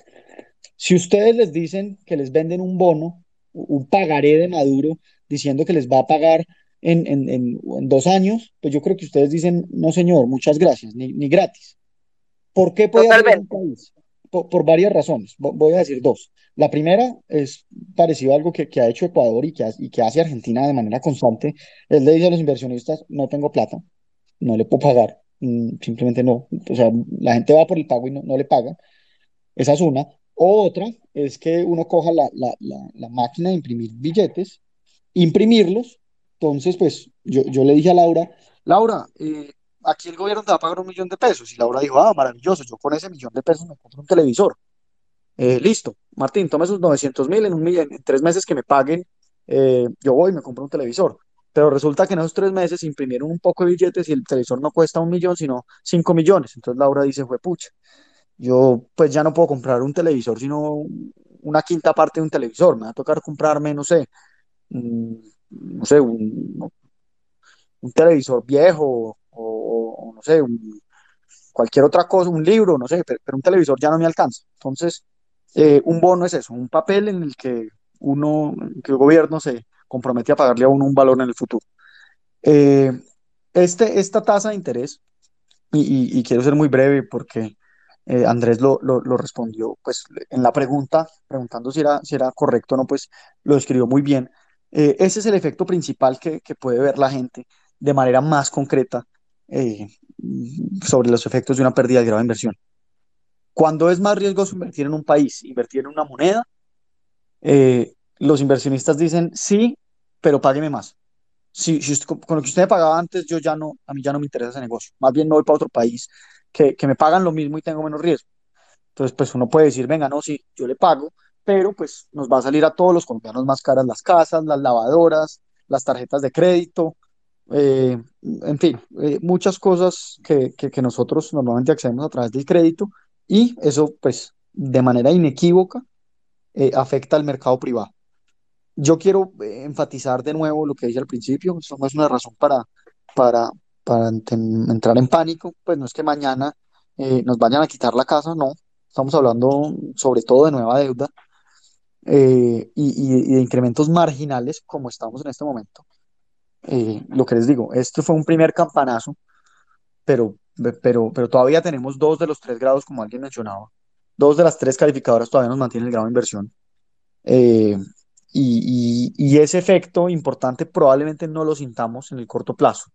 Si en este momento se radicara una reforma tributaria, por, ser un poco más, eh, pensar un poco más en, en términos hipotéticos, si hoy se radica una reforma tributaria, todos los congresistas por alguna razón misteriosa salen a decir, listo, nos parece esa reforma tributaria, vamos a ser responsables con los ingresos, vamos a bajar los gastos que no son y vamos a empezar a pagar la deuda a partir de diciembre. Pues en ese momento, la persona que iba a comprar una lavadora, iba a comprar una casa, probablemente no le pase absolutamente nada. Ahora, ¿qué pasa si seguimos en este paro? ¿Qué pasa si se vuelve a caer otra reforma tributaria? ¿Qué pasa si, si el gobierno intenta bajar los gastos y la oposición no lo deja porque le vuelve a bloquear las calles o algo así? ¿Qué pasa si el presidente dice, no, yo me voy a poner, que eso lo han hecho algunos presidentes en Colombia, pero que ojalá no lo haga Duque. ¿Qué pasa si el presidente dice, no, yo me voy a inventar una forma eh, por debajo de la mesa de, de gastar más sin que los inversionistas se den cuenta? Puede intentarlo, no creo que lo logre, pero podría intentarlo. Pues, es decir, eh, ahí sí nos veríamos afectados, porque eventualmente, pues, vemos el deterioro de las finanzas públicas, aumentan eh, el, perfil de riesgo de Colombia, es decir, el, el data crédito le dice a, todos los inversionistas, Colombia no tiene probabilidad de, de- o tiene menos probabilidad de pagar, y pues la gente tiene menos eh, intenciones de poner su plata acá. Así sea, o para prestarle al gobierno, ¿cierto? O, o para prestarle al gobierno y, y- que el gobierno pues financie sus, sus gastos. O, eh, pues, o, o- ese mercado de crédito que es más para los hogares, la persona que va a comprar carro, casa, propiedad o aumentar, digamos, una planta eh, nueva o aumentar el tamaño de su planta en su negocio. Perfecto, Martín, muchas gracias. Seguimos con economía eh, básica para que todos la entendamos. Voy a hacer un paréntesis, me están pidiendo la palabra, me escriben por DM que me están pidiendo la palabra, pero no sé qué sucede, puede ser por la misma inestabilidad de los spaces, que no los veo, no veo. Entonces les pido a quienes me están pidiendo la palabra que eh, desmarquen y marquen hasta que yo pueda verlos acá, porque por alguna razón no veo las solicitudes que me están eh, comentando por DM. Nati, eh, ¿qué hacemos? Tenemos a nuestros hablantes y preguntas del DM. Eh, damos Sí, otro, otro hablante, perfecto. Estaba de primero en la lista el señor Jaime Cobos. Jaime, bienvenido. Jaime. Hola Laura, ¿cómo estás? Hola Jaime, bienvenido, un gusto. Bien, ¿cómo te ha ido? Martín, buenas noches, buenas noches a todos aquí en la sala. Este, voy a hacer lo más, lo más rápido posible porque creo que se está acabando ya el tiempo. Sí, Entonces, tenemos más hablantes y eh, preguntas. Mira, eh, son cuatro preguntas y te pediría el favor, Martín, si eh, de poderse se pudieran contestar estas porque yo creo que son bastante largas las respuestas. Eh, luego en tu TL lo puedas eh, explicar. La aplicación de la teoría monetaria moderna puede aplicarse para suplir la inversión que se pierde por la reducción del grado de inversión. La segunda, ¿cuál es el papel que desempeña la balanza comercial para paliar los efectos de la reducción del grado de inversión? La tercera es, eh, desde, de- desde el 2017, el coeficiente Gini comenzó a subir posterior a la reforma del 2016, que fue la que subió el IVA al 19%, y, y fue la misma reforma a la que Rudolf Holmes se refirió que era para iniciar a financiar el acuerdo. El acuerdo, de acuerdo con el Banco, con el Bank of America, eh, iba a tener un costo a 15 años de más o menos 85, entre 85 mil y 157 mil millones de dólares. El acuerdo descuadró las cuentas del Estado. Y la última, ¿cuál es su propuesta para recuperar el grado de inversión con y sin reforma? Las felicito. Un abrazo. Martín, mucho gusto. Muchas gracias, Jaime. No sé si Martín quiere responder alguna de las cuatro preguntas que formuló Jaime. Sí, La por primera es favor. buena. Perfecto. Adelante, Martín. Bueno, eh, no sé, creería que, que- las puedo eh, responder las cuatro cada una en, en- en menos de un minuto y, y yo creo que lo logramos. Eh, la primera sobre, para los que no, no, no están muy familiarizados, se preguntó sobre la teoría moderna monetaria. Eso pues no tiene ni, ni, ni de teoría, ni de moderna, ni, ni, pues de monetaria, pues solamente tiene el pincelazo. Es una teoría que básicamente dice que los estados cerrados, porque esto pues aplica sobre todo, o, o la, o la teoría es sólida, sobre todo en economías hipercerradas, eh, que, que un estado puede emitir, imprimir billetes sin que pase nada, ¿cierto? Eh, y, y eso tiene unos límites y la cosa, y eso es un debate amplio y lo tuvimos en otro space. Eh, lo que yo dije en ese otro space es que primero, pues la teoría es, basura. Muchos, John Cochrane, eh, McCloskey, pues lo han refutado hasta el cansancio. El mismo Rayo, para algunos que sean lectores de él, mi opinión, no, de manera tan lúcida, pero, sí de manera importante. Eh, esa teoría es una teoría que, no es cierta, que no tiene un sustento en los datos y que, pues es más, eh, es una muy buena argumentación para que uno entendiendo cómo ellos tratan de que les cuadren las cuentas y, y, y los argumentos, pues es un, un ejercicio intelectual interesante, pero al final es como, como un ejercicio intelectual de, de tratar de justificar que la Tierra es plana. Eso no existe y eso no es posible en Colombia. Y lo que yo argumenté en ese space es que inclusive uno creyendo si la teoría es cierta, los mismos autores y ponentes de esa teoría señalan que para países como Colombia, que tienen deuda en otras monedas y dependen de sus insumos, por ejemplo, médicos y con mi parte de la comida de otros países, pues eso no aplica para acá. Entonces, pues, mm, si la teoría no, no funciona, que no va a funcionar, pues obviamente no, pero así funcionara, no funcionaría acá. Eh, la segunda, eh, sobre la balanza comercial, pues efectivamente el- el- la tasa o, que el dólar y el peso puedan fluctuar de acuerdo al precio de mercado, eso es una de las eh, de, de los mecanismos de estabilización. Es decir, el golpe que recibiríamos en Colombia sería muy fuerte si a un equipo, si a un, si a un político, como, como está pasando en Argentina, se le ocurriera decir, no, nadie puede vender dólares más caros que tres mil pesos. Pues ahí sí no habría el incentivo. Cu- Cuando sube el precio del dólar, eh, ¿qué es lo que pasa? Viene gente, o sea, o, o la gente con un dólar en Estados Unidos le sale muy barato comprar en Colombia, mientras que a la gente en Colombia le sale pues más, menos beneficioso eh, producir, ¿cierto? Eh, perdón, importar. Entonces, ¿qué hacemos en Colombia? Pues importamos menos y exportamos más. Eso es un mecanismo que, que, que ayuda a salvaguardar o, o- a reducir, digamos que el impacto del, del- de este golpe pues, que recibimos con la pandemia. Creo yo que las cuentas del Estado pues, se desfalcaron con el proceso de paz. Hombre, yo creo que no. De, de tal, de la misma forma que yo no creo que, que, que muchas de las cosas han hecho. El, el Estado colombiano se gasta unos 315 billones de pesos. 315. Eh, el Estado, el- el- el- las estimaciones sobre lo que puede costar el proceso de paz de aquí a, a 10 o 20 años, pues, seguramente serán muy grandes, pero lo que cuesta de un año a otro no es algo que uno diga, pucha, esto nos pasó de, de gastar 200 a 300. Eso no, no creo que sea por ahí. Y, y ese puede ser un discurso, yo creo que más político que, que técnico. Eso obviamente genera unos gastos y unos gastos muy poco flexibles porque tienen un amarre constitucional que, que, que sé por, por conocimiento de causa que no son, pues uno no puede simplemente decir no gasto en eso. Es, es, muy complicado eh, redireccionar ese gasto, pero pues yo no creo que, ese sea el problema. Nosotros tenemos, mm, pues no, no quiero decir centenas, pero, pero sí decenas de agencias que están eh, con el único propósito de, de ser fortines políticos. Tenemos muchísimo gasto que es inoficioso, que es en, repartir plata, es, es más la plata que se gasta en la repartición que la plata que se reparte. Eh, tenemos unos, unos subsidios a las pensiones, que yo creo que es el gasto más grande que tenemos, en el que pues subsidiamos la gente más rica y, le- y- y el 60% de la pensión que reciben es, es parte de los contribuyentes.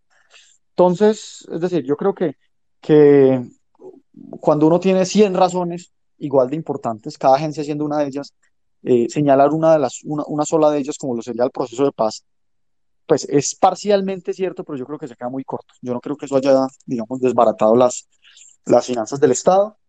Eh, y mi propuesta, pues es obviamente, pues es, yo, yo he lanzado varias ideas, eh, algunas de ellas de reforma. En, en noviembre del año pasado propuse eh, hacer un cambio pues, de, de, un activo por pago de deuda con Ecopetrol o con ISA, algo así, sacar unos 30 billones y solventar esta crisis.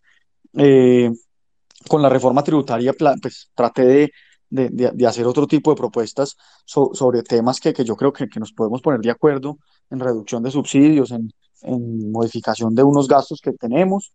Y digamos que la última, que es el cuento que yo estoy pues, teniendo en este momento, eh, porque cada que cambia la situación, cada que, que con, con, este paro yo creo que nos debe haber cambiado la opinión a todos, yo en este momento creo que solamente hay una vía, eh, y es por la vía del gasto. Es decir, las agencias de calificación no les importa que uno no les pague hoy, ¿cierto? E, e, es más, si uno no les paga hoy, ellas eh, o los inversionistas más felices, ¿cierto? Porque, porque pues, son intereses que les están llegando. Ahora, ¿qué sí les importa? Les importa mucho que uno les muestre con un documento muy serio cómo les va a pagar uno, ¿cierto? Entonces el Ministerio de Hacienda en este momento no tiene la plata, entonces pues no, no, no tienen cómo explicarles eso. Eh, si nosotros decimos eso en el corto plazo, pues para, para, el 2021 no se puede hacer y para el 2022 se puede hacer un poquito, eh, pero yo no creo que, que, que, sea importante hacerlo en 2021 y en 2022. Pero sí tener un fuerte programa de reducción de gastos del Estado en el que uno muestre que va a reducir, no sé, 5 billones de pesos eh, eh, de aquí a, no sé, 3 años, o, o, perdón, de aquí a 4 o 5 años, y un total de 10 billones de pesos totales anuales a, de aquí a 10 años, pues yo creo que eso sí deja tranquilas a las calificadoras. Las calificadoras lo que quieren saber es que uno va a tener recursos disponibles para pagar la deuda, no solamente que uno pues simplemente recaude más. A las agencias no les importa, entonces en este momento yo creo que, que el gobierno debe hacer un fuerte programa de reducción del gasto. Esto hay que decirlo, mucha gente podrá decir, Martín, en, eh, recuerde que la, en las recesiones no se deben eh, eh, reducir el gasto, eso pues puede tener efectos eh, macroeconómicos importantes. Yo les digo sí, pueden tener razón, pero de la misma forma tampoco se deben subir impuestos. La razón por la que estamos haciendo esto no es porque queramos ni porque sea bueno, es porque tenemos una responsabilidad de que las cuentas fiscales nos cuadren. Ahora, en esto quiero, digamos, terminar con esto. Eh, en este momento es el momento de gastar, de, de, que el Estado gaste más en protección al empleo, en estos momentos de reactivar todos los proyectos de infraestructura, este es el momento de hacer todo. Eh, entonces, en este momento, pues, reducimos el gasto más por, por necesidad.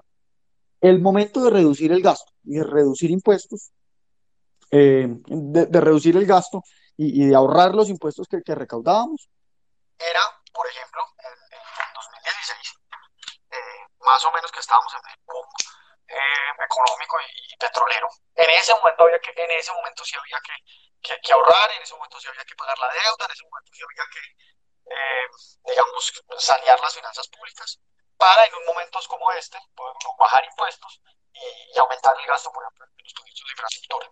Eso no se hizo y nunca se hace y siempre todos estamos de acuerdo en que, que el Estado debe ahorrar en momentos de bonanza, pero pues queremos que ahorren otros, porque cada presidente cuando llega y le toca una bonanza, pues prefiere gastársela en su actividad política y, y dejarnos a todos en la situación en la que estamos en este momento, que estamos en una situación la berraca.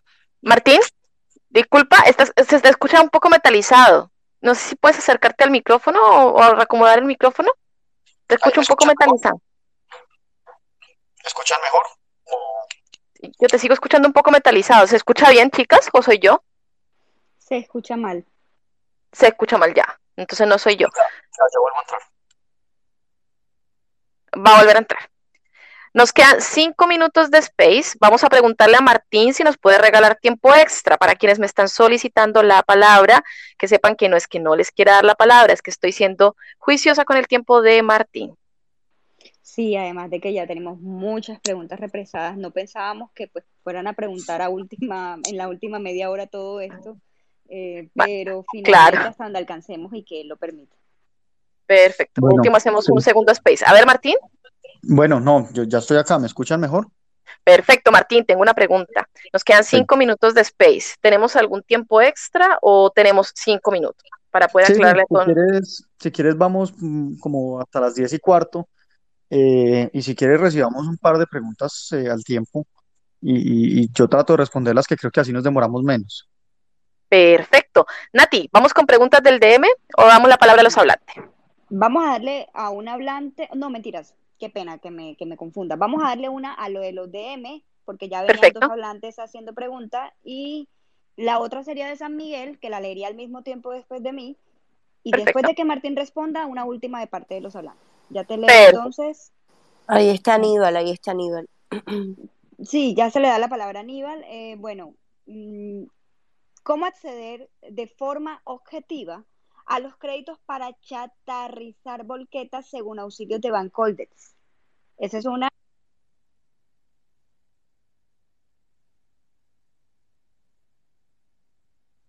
¿André? Mm, La dejé de escuchar también. Se cortó. ¿Sí? Eh, Nati, eh, perdón. perdón, eh, Nati, ¿hasta dónde quedé? Creo que ¿Alcanzaste la la, pregunta? creo que la alcanzaste a leer. Ok, Misan, puedes leerte la tuya para que, que sea corta y que Martín ya los tenga los dos ahí.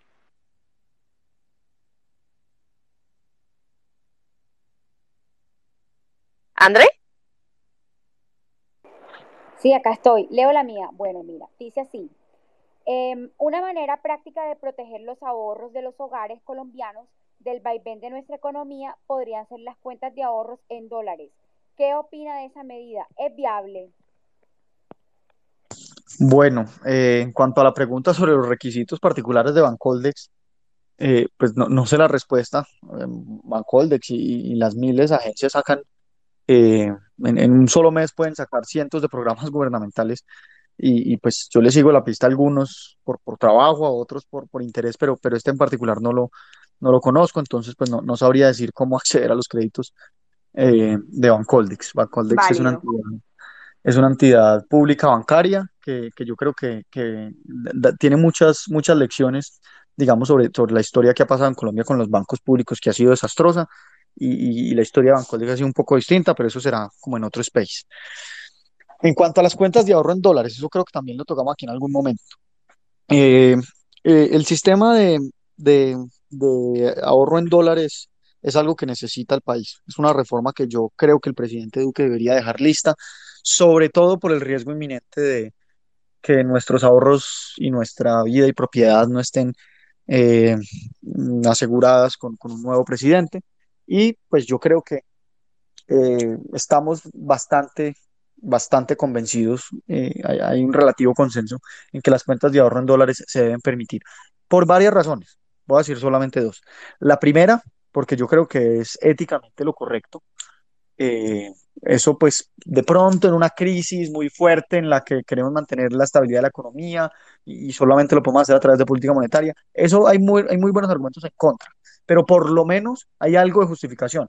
Eso, eso pues algún ministro de Hacienda que aquí se mencionó anteriormente eh, lo dijo en su momento, no podemos permitir esas cuentas porque pues perderíamos la moneda, o sea, el peso se, se hubiera ido en, en esa recesión y de pronto él tenía un argumento, pero, pero pues eso, eso es un debate, eso no es un- una, un- una verdad pues revelada, pero, pero a, a nivel ético, prohibirle a las personas de manera permanente, sin razón aparente, ahorrar en otras monedas, yo creo que, que eso no es ético. Eso no es ético porque pues cada persona debería poder tener tanto sus ahorros personales en una cuenta de ahorros como sus ahorros pensionales en la moneda que se le dé la gana, pues debe ser una, una decisión personal, ¿cierto? De manera económica. ¿Qué pasa si yo mañana me quiero ir a, o, quiero gastar mis, o, pasar mi vejez no en Colombia, sino, no sé, en Brasil? ¿Por qué no puedo ahorrar yo en, reales? Eh, yo creo que, que eso se debe hacer, por un lado. Entonces, eso, eso, eso funciona por ese lado. Eh, por el otro lado, eh, y, y- y- y- no van a ser dos, sino tres razones. Por, por el segun- por la segunda razón es que en la, la- la competencia de monedas que se viene con las criptomonedas va a ser brutal. Eh, nosotros podemos seguir viviendo en el, en el 1900, podemos vivir en 1960 y pensar que, que, que el sistema bancario va a seguir siendo un sistema cerrado y decir, no, aquí solamente se ahorran dólares sin que pase nada. Pero, pues, yo creo que lo más sensato es uno darse cuenta que, que en el futuro quieran los gobiernos o no, y esa es la parte bonita, quieran los gobiernos o no, vamos a tener competencia de monedas. Entonces, entre tener un sistema bancario que permita el dólar eh, y, y- y- y que la gente, si acaso, migre del peso al dólar, o prohibirlo y que la gente se vaya directamente al Bitcoin, pues yo no creo ni que eso sea estratégico, ni que eso sea bueno para el país. Esa es como la segunda razón. Eh, la tercera razón que es tanto un aspecto positivo como negativo. El aspecto, digamos, negativo, y lo pongo entre comillas, es que se debilita la política monetaria. Se las pongo así. Cuando el gobierno quiere eh, tener algo de inflación o tener una inflación importante, por ejemplo, para reactivar la economía, les recuerdo, pues solamente a modo de anécdota, que eso les encanta a, a presidentes como, o, cuál es la razón por la cual a, Hugo Chávez y a, muchos presidentes les gusta aumentar la masa monetaria, porque en el corto plazo eso se siente bien. Eh, creo que era Friedman el que decía que eso era como bazuco, no me acuerdo quién ahora de pronto me puede corregir, en el que, en el que se siente súper bien al inicio, pero, pero después vienen las consecuencias. Eh, por la misma razón, eh, la, política monetaria en el corto plazo puede ser beneficiosa, eh, o, la política monetaria expansiva en algunos casos puede ser beneficiosa y al permitir cuentas de ahorro en dólares la debilitamos.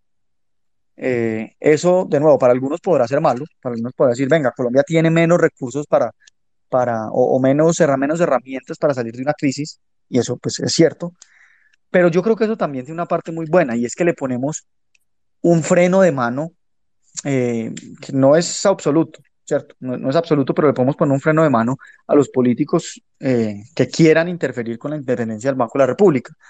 Un político, se las pongo así, si permitimos la, apertura de cuenta de ahorro en dólares y el día de mañana un presidente, no quiero decir que es Petro, cualquiera, un presidente le dice al Banco de la República de manera, pues, no muy amigable, señores, necesito que impriman dinero, pues va a haber un técnico que le va a decir al presidente, eh, señor Petro, si usted hace eso, la gente lo que va a hacer al otro día es poner todos sus ahorros en dólares y, usted va a perder la moneda, ya no va a tener peso y no va a poder gastárselo porque, porque de facto lo devaluó de un día para otro.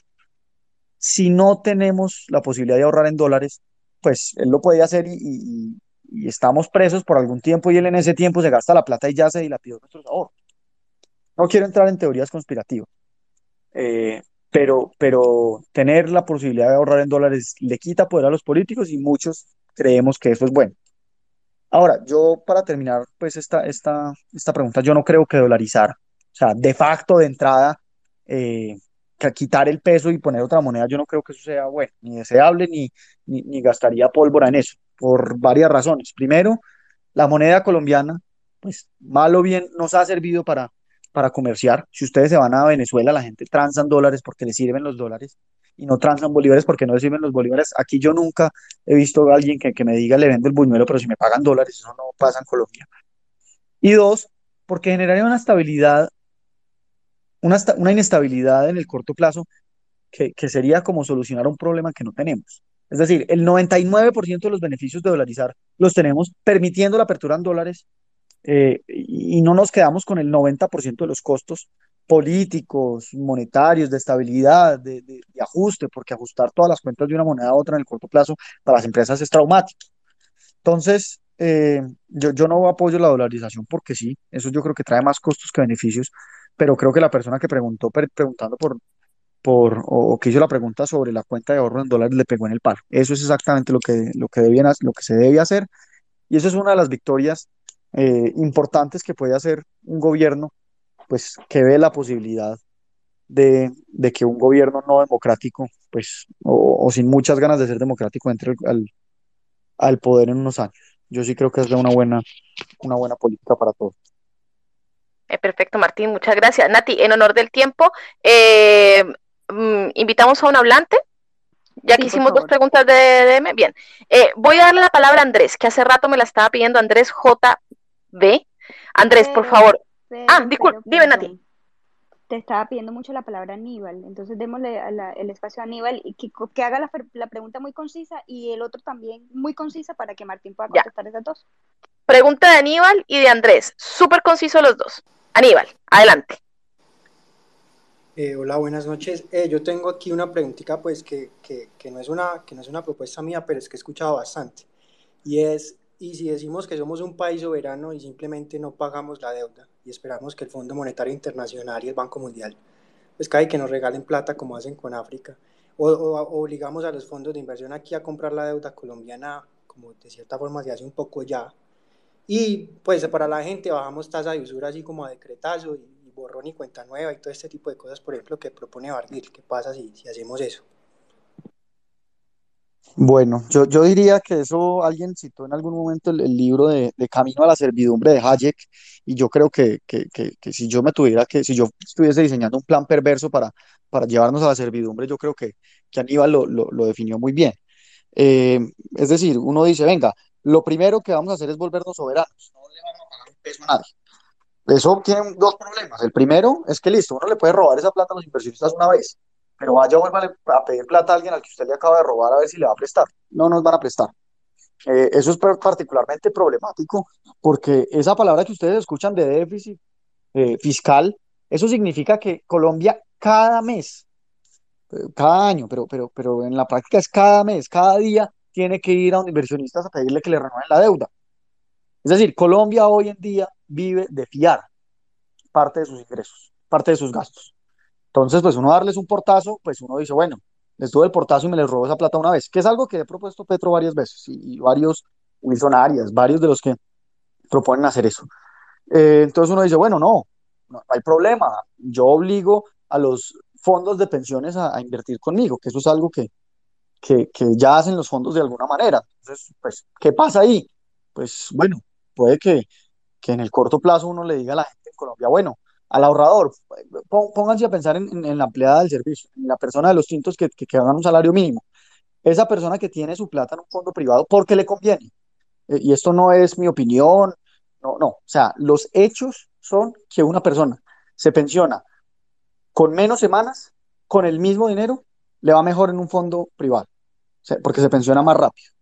Eh, imagínense esa persona a la que antes se iba a pensionar con X cantidad de plata y ahora se va a pensionar con menos porque un gobierno la obligó a, invertir unos bonos basura, unos bonos que no pagan lo que deberían pagar.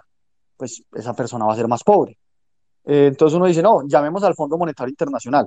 El Fondo Monetario, imagínense que es el, es que no, no, no, me gustan mucho los paralelos así de entrada porque, porque casi siempre se quedan huecos, esos paralelos hay que pensarlos mejor, pero voy a hacer uno eh, un poco chambón. Imagínense que el Fondo Monetario es el tío súper estricto que le dice, venga, Martín, usted se gastó esa plata en, en, trago y en fiesta y en no sé qué, hagamos algo, yo le voy a prestar a usted una plata, pero no se la va a prestar así de tranquilo, le va a prestar una plata con unas condiciones brutales. Primero, usted no se toma un trago ni de gaseosa, ni de, ni de cerveza, ni de nada.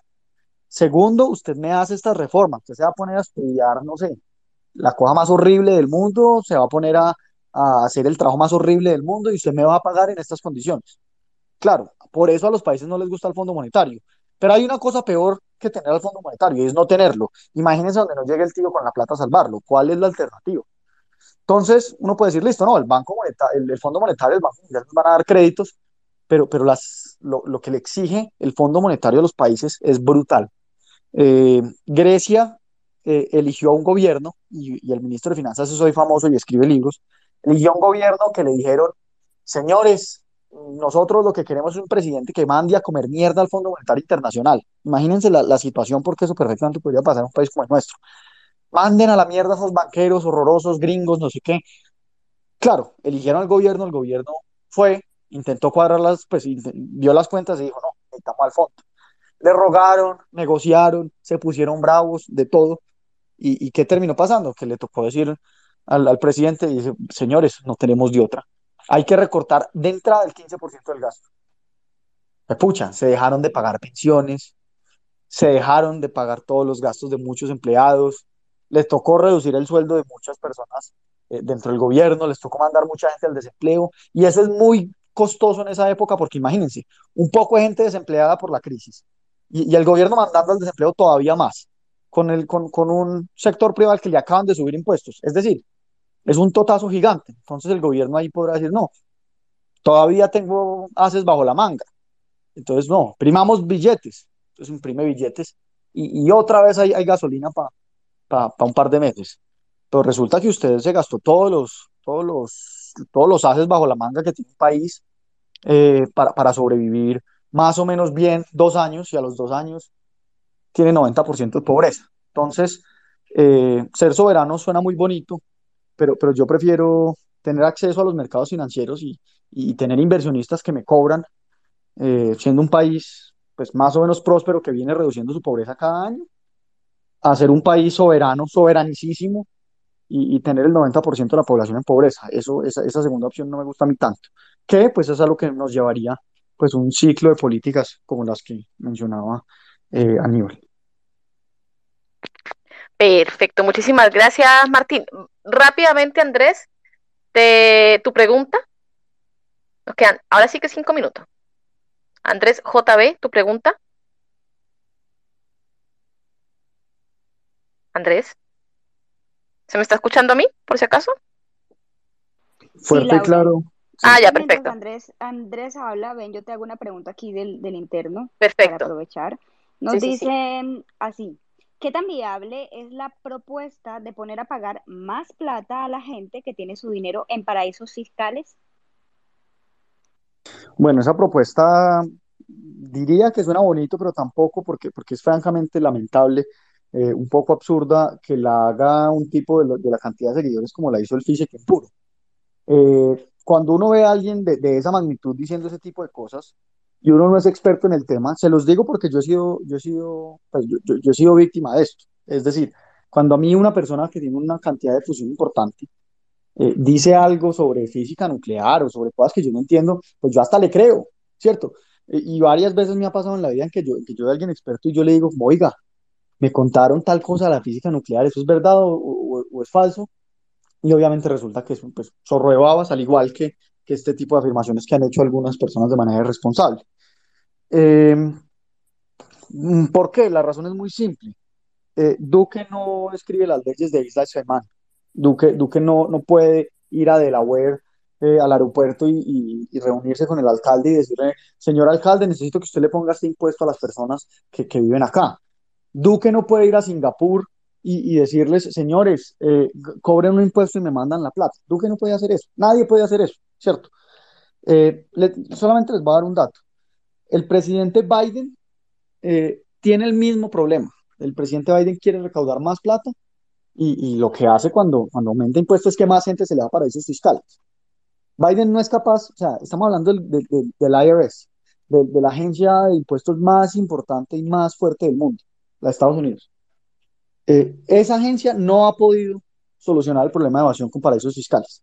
Tan es así que hoy en día Biden no está hablando de reforzar la- el, IRS de la misma manera como lo que está proponiendo hoy en día él y, sus eh, asesores económicos, es tener un impuesto global, un impuesto global a todas las empresas. Se, los anticipo porque esto, es- esto yo lo creo de manera muy firme. Yo creo que eso va a venir. Yo creo que vamos a tener un impuesto mínimo. Ojalá sea del, del 5 y no del 30. Pero, pero, pero yo creo que en el futuro vamos a tener un impuesto global liderado por, por la OCDE, no sé, por Estados Unidos, eh, a todas las empresas. Pero para responder la pregunta es, Estados Unidos no fue capaz de resolverla como algunos pretenden que se resuelva en Colombia y está proponiendo que la solución sea global eh, que, que todos los países se pongan de acuerdo y le digan a, a- las Islas Caimán y a, y a todos los paraísos fiscales, señores, estas son las condiciones y que a ellos les toque someterse. Eh, pero pues eso no es posible. Es como que uno le diga eh, a Duque que, que, que, que pague la deuda con la plata que se está gastando Israel en la guerra. Uno dice, venga, no tiene como mucho sentido, que tiene que ver Duque ahí? Pues chévere que se acabe la guerra, pero, pero, pero chévere, pe- pe- pero, ¿qué? O sea, que, que, qué, qué flautas tiene o, o qué velas tiene Duque en ese entierro. Entonces, pues es una propuesta que, que han dicho varios, pero, pero pues eso no tiene mucho sentido. Entre más, y esa es ot- otra paradoja, entre más duro le cobre a uno a la gente que traiga plata de paraísos fiscales, pues menos incentivos van a tener ellos de traer. Eh, es, un debate importante, porque, porque tampoco tiene mucho sentido eh, cobrarle, no sé, cualquier 1% al, al que trajo la plata de otro lado y que la persona que sí mantuvo la plata en Colombia, ese sí, pues ese sí que pague el 33, eso sí no es tan, no es tan justo, pero de nuevo, esa es otra de las discusiones difíciles que yo creo que hay que dar eh, y que se ha vendido como, como una solución fácil cuando no lo es. Perfecto, Martín, muchas gracias. Eh, Nati, chicas, eh, ya son, falta un minuto, entonces Así no sé. Martín, para no, no abusar de tu tiempo, eh, Sí, ya si casi son quieres las un 10 par y preguntas, si quieres una, una- unas dos preguntas y, y Ah, acabamos. perfecto, con esta buenísimo. Ok, entonces dos preguntas. Nati, un poquito, leer. disculpa, antes de que hagas las dos preguntas, Les quiero informar que por alguna razón, que me imagino que tiene que ver con la inestabilidad de los spaces, esta es una herramienta nueva, yo no estoy viendo todas las solicitudes. Entonces me están llegando mensajes, no los estoy ignorando, es que no estoy viendo sus solicitudes. En este minuto tengo solamente dos solicitudes que no voy a levantar todavía porque por en honor al tiempo. Entonces, para que sepan que no los estoy ignorando, es que no estoy viendo sus solicitudes y tengo problemas también para eliminar hablantes. Entonces, para que lo sepan. Gracias, Nati.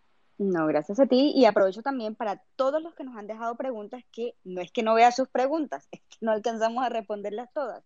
Entonces, en un próximo space seguramente vamos a, abrir esa nueva puerta para escucharlos. Si quieres, bájenme a mí, eh, Laura. Ok. O yo me salgo. Vale. Eh, va. Dale, Nati, con la pregunta del, del DM. Hola, ¿me escuchan? Sí. Y me gusta cuando se me cae también a mí. Entonces, las preguntas son las siguientes. A ver. Nos dicen por aquí, ay, bendito Dios. Bueno, yo no sé si esto lo harán. Sí, yo creo que esto ya le respondieron. Ya, qué pena. Dice, uy, pero eso está muy largo. Qué pena contigo, Martín, pero como ya lo había abierto, entonces no, lo puedo no te preocupes. Que no. Bueno, ¿qué piensa de posiciones de gremios como la ANDI cuando dicen que les cobren, entre paréntesis, impuestos a ellos? Desde el punto de vista que los altos impuestos a las empresas terminan siendo barreras de entrada que limitan la competencia y terminan favoreciendo a los empresarios y la generación de oligopolios. En el sentido que para ellos es preferible pagar más y mantener su control transfiriendo el impuesto vía precio al consumidor que abrir el mercado a la competencia. Gracias, Martín.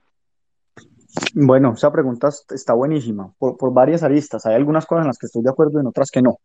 Eh, voy a empezar con tirándole un poquito pasito a la Andy y, más adelante pues tiro, tiro la parte que yo creo que, se equivocan fuertemente.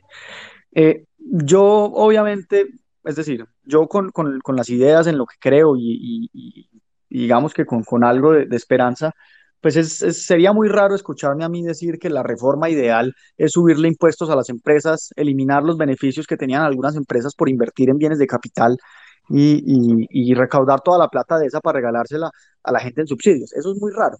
Eh, pero, pero yo sí debo decir algo. Eh, yo no, pues no, no apoyo esa propuesta, pero sí tengo clarísimo, tengo clarísimo que los tres puntos de renta, que aumentar el impuesto de renta a las empresas del 30 al 33%, es un regalo, o sea, es un, gangazo a comparación de lo que nos cuesta el paro. Eh, yo no soy politólogo y hay personas que, seguramente saben de eso más que yo, eh, pero, pero yo, yo tengo clarísimo de que si esa reforma nos hubiera evitado el paro, pues, o sea, me meto en ese negocio el día que sea. Entonces, eh, Mm, o sea, la propuesta de la Andy sería buena si el supuesto es que, esa propuesta nos hubiera ahorrado el paro. No estoy tan seguro. Es decir, eh, me parece una apuesta osada y, yo creo que esta situación tan grave, pues sí nos debe llevar a ceder y yo creo que en eso no podemos ser, dogmáticos, tenemos que ceder y seguramente, pues digamos, de las primeras cosas que va a pasar es que algunos beneficios, sobre todo el ICA, eh, el nombre no es tan importante, pero algunos beneficios que se le dan a las empresas se van a derogar o se van a aplazar o alguna de las anteriores. Eh, y yo creo que en eso nos toca ceder. Pero, pero yo no puedo aceptar que, que, que, recibamos el peor golpe posible. Algún, algún colega dijo que no. Entonces pongamos el impuesto al patrimonio a las empresas porque eso es más caro. No, no, no podemos ser tan, tan mediocres. Es decir, debemos ceder sí, pero, pero pues tampoco podemos acabar el país por, por ceder ante todo. Entonces yo creo que una reforma sensata que probablemente no sea la reforma ideal, eh, si eso logra salvar el paro, pues por, por sorprendente que sea, pues digamos yo la apoyaría y en eso, pues si, si acaso la tiene razón en eso, pues creo que no están tan desacertados. No estoy tan seguro de que eso nos hubiera ahorrado el paro, pero pues eh, es posible argumentar que sí.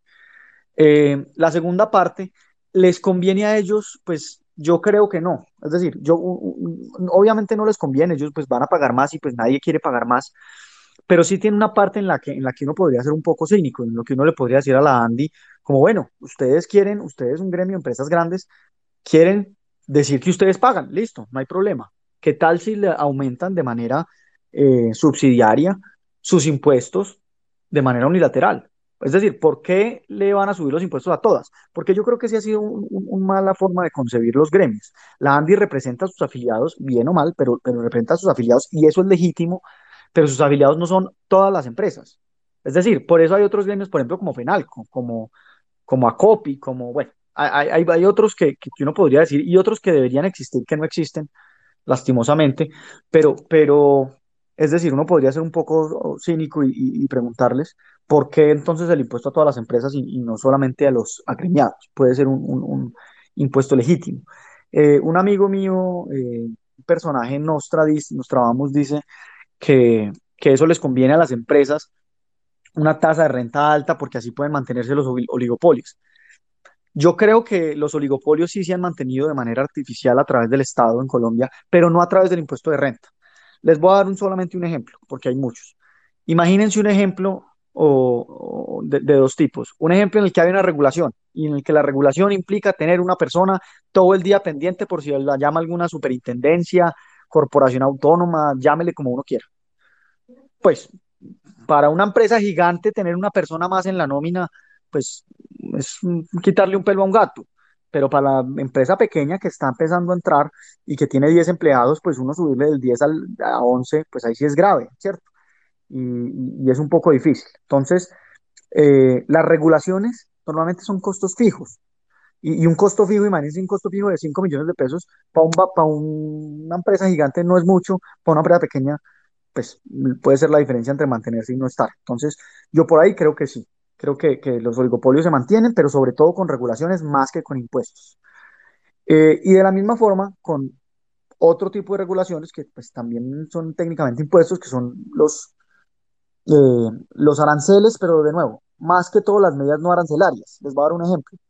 Eh, piden una autorización previa. Entonces usted tiene que registrarse en una página antes de importar camisetas blancas que pesen más de 11 kilos. Pues eso para la empresa, de nuevo, para la empresa gigante que ya tiene un, una abogada, la más dura en eso, que ha trabajado 20 años en el, en, el, sector, pues cumple la norma y ya, porque sabe cuál es. Para una empresa pequeña, una empresa nueva, imagínense una empresa, no sé, gringa, que, que, que ha hecho negocios con, con sistemas más planos y más eficientes, que usted le llegue a esa empresa a multarla que porque no declaró la camiseta que pesaba 10 gramos y no 11, pues eso sí es un desincentivo eh, a que vengan más empresas y, y, y, un incentivo a que se perpetúen oligopolios que también son difíciles. El salario mínimo es otra, pero, pero no me quiero extender. El punto es que, que yo sí creo que esas dinámicas existen, pero no creo que sea con esta reforma tributaria. Yo creo que, que la reforma tributaria que propone la ANDI de subir los impuestos a las empresas eh, de manera temporal, creo que lo proponen. Yo creo que, que por, por, mala que es, porque es mala, eh, yo creo que es bien intencionada, uno, y dos, si nos ahorra el paro, creo que es mejor pues, tener esa reforma que tener el paro, eso sí lo tengo clarísimo. Perfecto, Martín, muchas gracias. Eh, ¿Tiempo para otra pregunta más o ya para conclusiones? Tú nos dirás. Sí, no, la última, la última y nos vamos. Nati. ¿Algún oyente, Laura, o te leo una de las de acá? Eh, tengo todavía una solicitud acá que no he dado de alta. Eh, si quieres, doy de alta. ¿no? La acepto, perfecto. Acabo de aprobarte Carlos Joel Moncada. Carlos. Carlos. No lo veo conectado. Yo lo tengo acá como hablante pero puede ser que esté teniendo yo problemas para, para, les insisto, el problema que tenía hace un ratito que no veía los, los, de hecho ahora me quedé sin solicitudes y seguramente debo tener muchas solicitudes. Eh, dale, Nati, con una pregunta del, del DM. Ok, ok, perfecto. Entonces, bueno, vamos a ver qué nos dijeron por acá. Bendito Dios, me toca, voy a tirar una moneda porque van a decir que tú no los ignora. Estamos, no, estamos con muchas, muchas. Yo también tengo, tengo, muchas preguntas, pero en verdad se intentaron responder todas en el tiempo. Ok, ok. Bueno, aquí me dicen, si el gobierno tiene que pagar, bueno, yo no, aclaro que yo no sé si esto ya lo habrá explicado Martín, pero por si acaso, pues, él repite. Si el gobierno tiene que pagar más intereses por los bonos que ofrece el mercado, es posible que el Banco Central baje sus tasas de interés para que no se refleje en el mercado interno el aumento de dicha tasa externa. Gracias, Martín. Eh, esa pregunta es un poco técnica, pero, pero yo diría que el papel del Banco Central no es garantizar créditos baratos. Es decir, eh, el, no, el Banco de la República no está para que los créditos estén baratos, es para que la economía eh, sea estable y para que la moneda eh, tenga una meta de inflación predecible. Eh, yo no soy muy amigo de, otorgarle otras funciones adicionales a los bancos centrales. Eh, tal vez estaría un poco más abierto a que lo hagan países en desarrollo con, banca central supremamente independiente y, sólida, eh, además de, mejores mecanismos para, de información y, herramientas económicas para reversar alguna política que salga mal. Yo sí, sí, definitivamente no, no pondría a Colombia pues con un sistema que nos ha costado tanto y que es tan frágil eh, como, como conejillo de Indias para ese tipo de cosas. Pero es decir, puede que pase, pero, pero ese no es la función. Puede que pase por otras razones. Pero, pero un banco central no está para eso. Banco central es el Banco de la República. En Estados Unidos se llama la Reserva Federal. Pero, pero los bancos centrales, que son los encargados de la moneda, eh, la política monetaria, no, no, pues no, esa no es su función principal. Y yo creo que, que pensar en eso sería tratar de, de, de- curar el síntoma cuando pues, lo que necesitamos es curar la enfermedad, y es que somos malapagas o, o que presentamos un riesgo muy alto. Y ese riesgo muy alto pues no, no, no se va a lograr pues de manera artificial eh, con, con operaciones monetarias. Martín, muchísimas gracias. Creo que esta era la última pregunta. No sé si quieres regalarnos una conclusión antes de cerrar el space. Bueno. No, muchas gracias. Pues eh, hablamos como, como casi dos horas y, y estuvo muy chévere. Yo reiteraría como, como la primera parte, yo creo que, que resume todas las ideas que hemos tenido acá y todas las conversaciones. Eh, sigue siendo súper vigente eso tanto como, como abrebocas como conclusión. Y es que yo creo, y, reitero, lo puse alguna vez en un trino, eh, que hay dos formas equivocadas de ver este, esta pérdida de grado de inversión.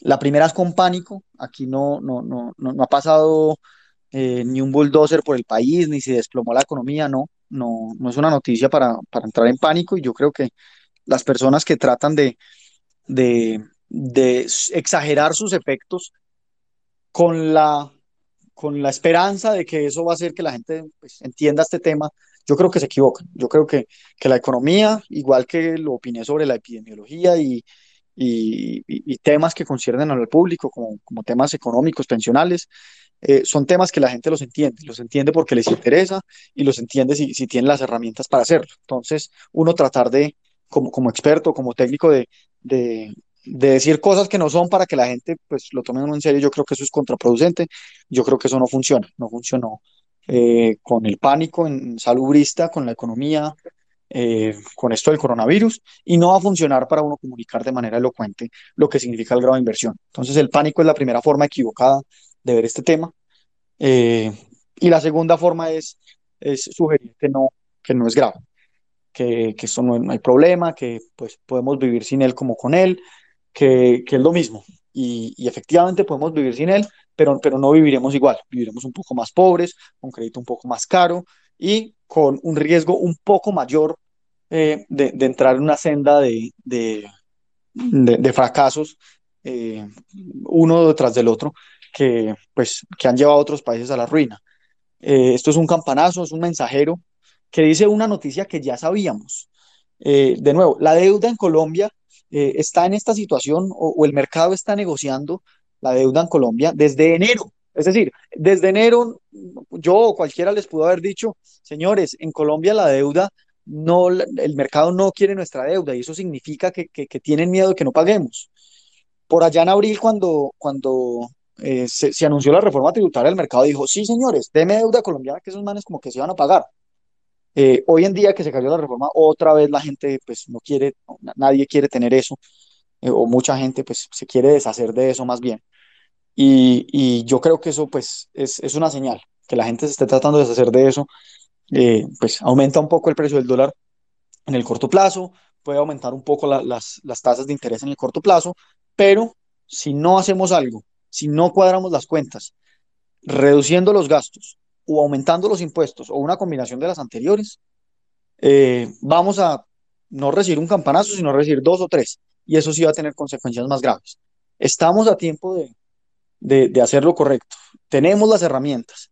Tenemos mal que bien un país en el que históricamente, no me pregunten cómo, pero, pero los políticos históricamente han sido más medianamente responsables con el tema de las finanzas, eh, de tal manera que hoy en día somos el país de Latinoamérica con menos recesiones en, la, en las últimas décadas.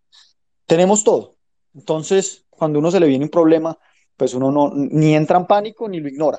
Yo creo que, esa es la, la, postura que debemos tener ahora con la pérdida del grado de inversión y es que debemos entender que, que es grave, que nos invita a unas acciones para, para, para, que no sea tan grave, pero tampoco que se va a acabar el mundo, que, que hay cosas por hacer y que esto más que, más que preocuparnos, debería ocuparnos en, en, tener un debate entre todos sobre cómo vamos a solucionar este problema y cómo lo vamos a solucionar rápido, porque pateándolo adelante eh, no se soluciona. Si, si no hacemos nada esperando a que, a que haya, no sé, un mejor ambiente, que no haya crisis, pues para entonces ya habremos perdido otros grados de inversión eh, o, o, habremos perdido la inversión por otras calificadoras y pues estaremos en una, en una, en una condición muy distinta.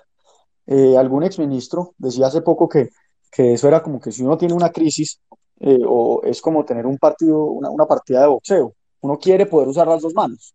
Cuando uno no tiene acceso al mercado financiero externo o tiene un mercado financiero externo chueco porque le cobran mucho, porque no le creen a Colombia, pues uno está peleando con una mano.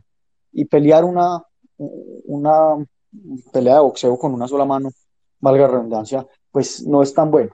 Por eso, pues tenemos que actuar y, y tener muy en cuenta, pues, qué significa el grado de inversión y qué no significa. Yo creo que, que eso es lo que hemos tratado de decir en este space y, y, y lo que yo sí quisiera que nos lleváramos de acá. Martín, muchísimas gracias. Un mensaje además bastante positivo al final. Martín, mira, me, me, hicieron una petición muy especial. Me pidieron un minuto tuyo.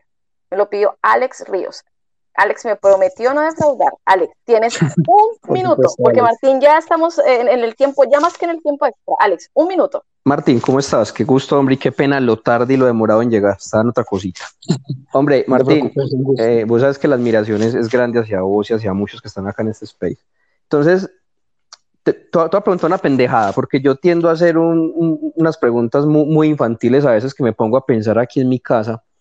Hombre, y yo estaba viendo la, la situación de Colombia el día de hoy, y, y, yo creo que no es ajeno a vos la idea que, que, que estamos viviendo un problema de agencia los incentivos de las personas y los incentivos del, de, del, gobierno están completamente desalineados. Y por eso es ese odio hacia los empresarios y todas esas cosas, ¿cierto?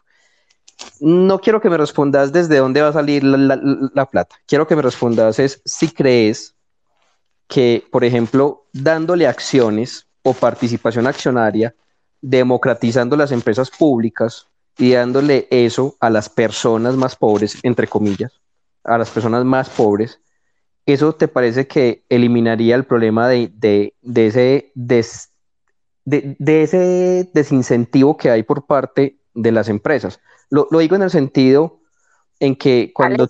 Hola, hola, hola. Concreta, concreta, concreta, que estamos en tiempo extra. Por eso, no, con, con, concretamente, ¿vos crees que si dándole acciones de las empresas públicas a personas pobres, se generarían los incentivos adecuados para que dejen de odiar las empresas, puesto que ya serían ellos los mismos dueños y recibirían los dividendos de, de esas empresas. Te repito, no quiero que me respondas de dónde sale el recurso, sino si eso te parece que sería un, un ejercicio saludable para eliminar esos malos incentivos que hay.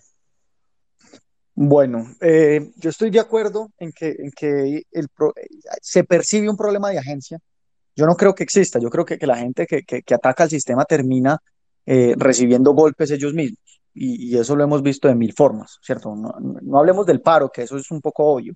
Con la reforma tributaria, las, las personas que se opusieron, muchas de ellas tenían muchas eh, cosas que ganar de, de esa, de, pues de, esa reforma. Otro ejemplo, la, gente que votó eh, a favor de Trump fue la, fue la menos favorecida de sus políticas proteccionistas. Eso, eso es un poco paradójico. Entonces yo creo que es un tema de percepción.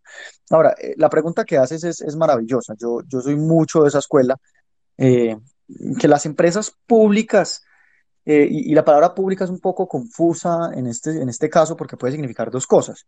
Eh, la empresa eh, Ecopetrol, Indumil, esas son empresas estatales. Es decir, ¿quién es el dueño de eso? No, pues podemos decir todos y tal cosa, pero, pero el dueño eso es el Estado, el que controla eso son, políticos.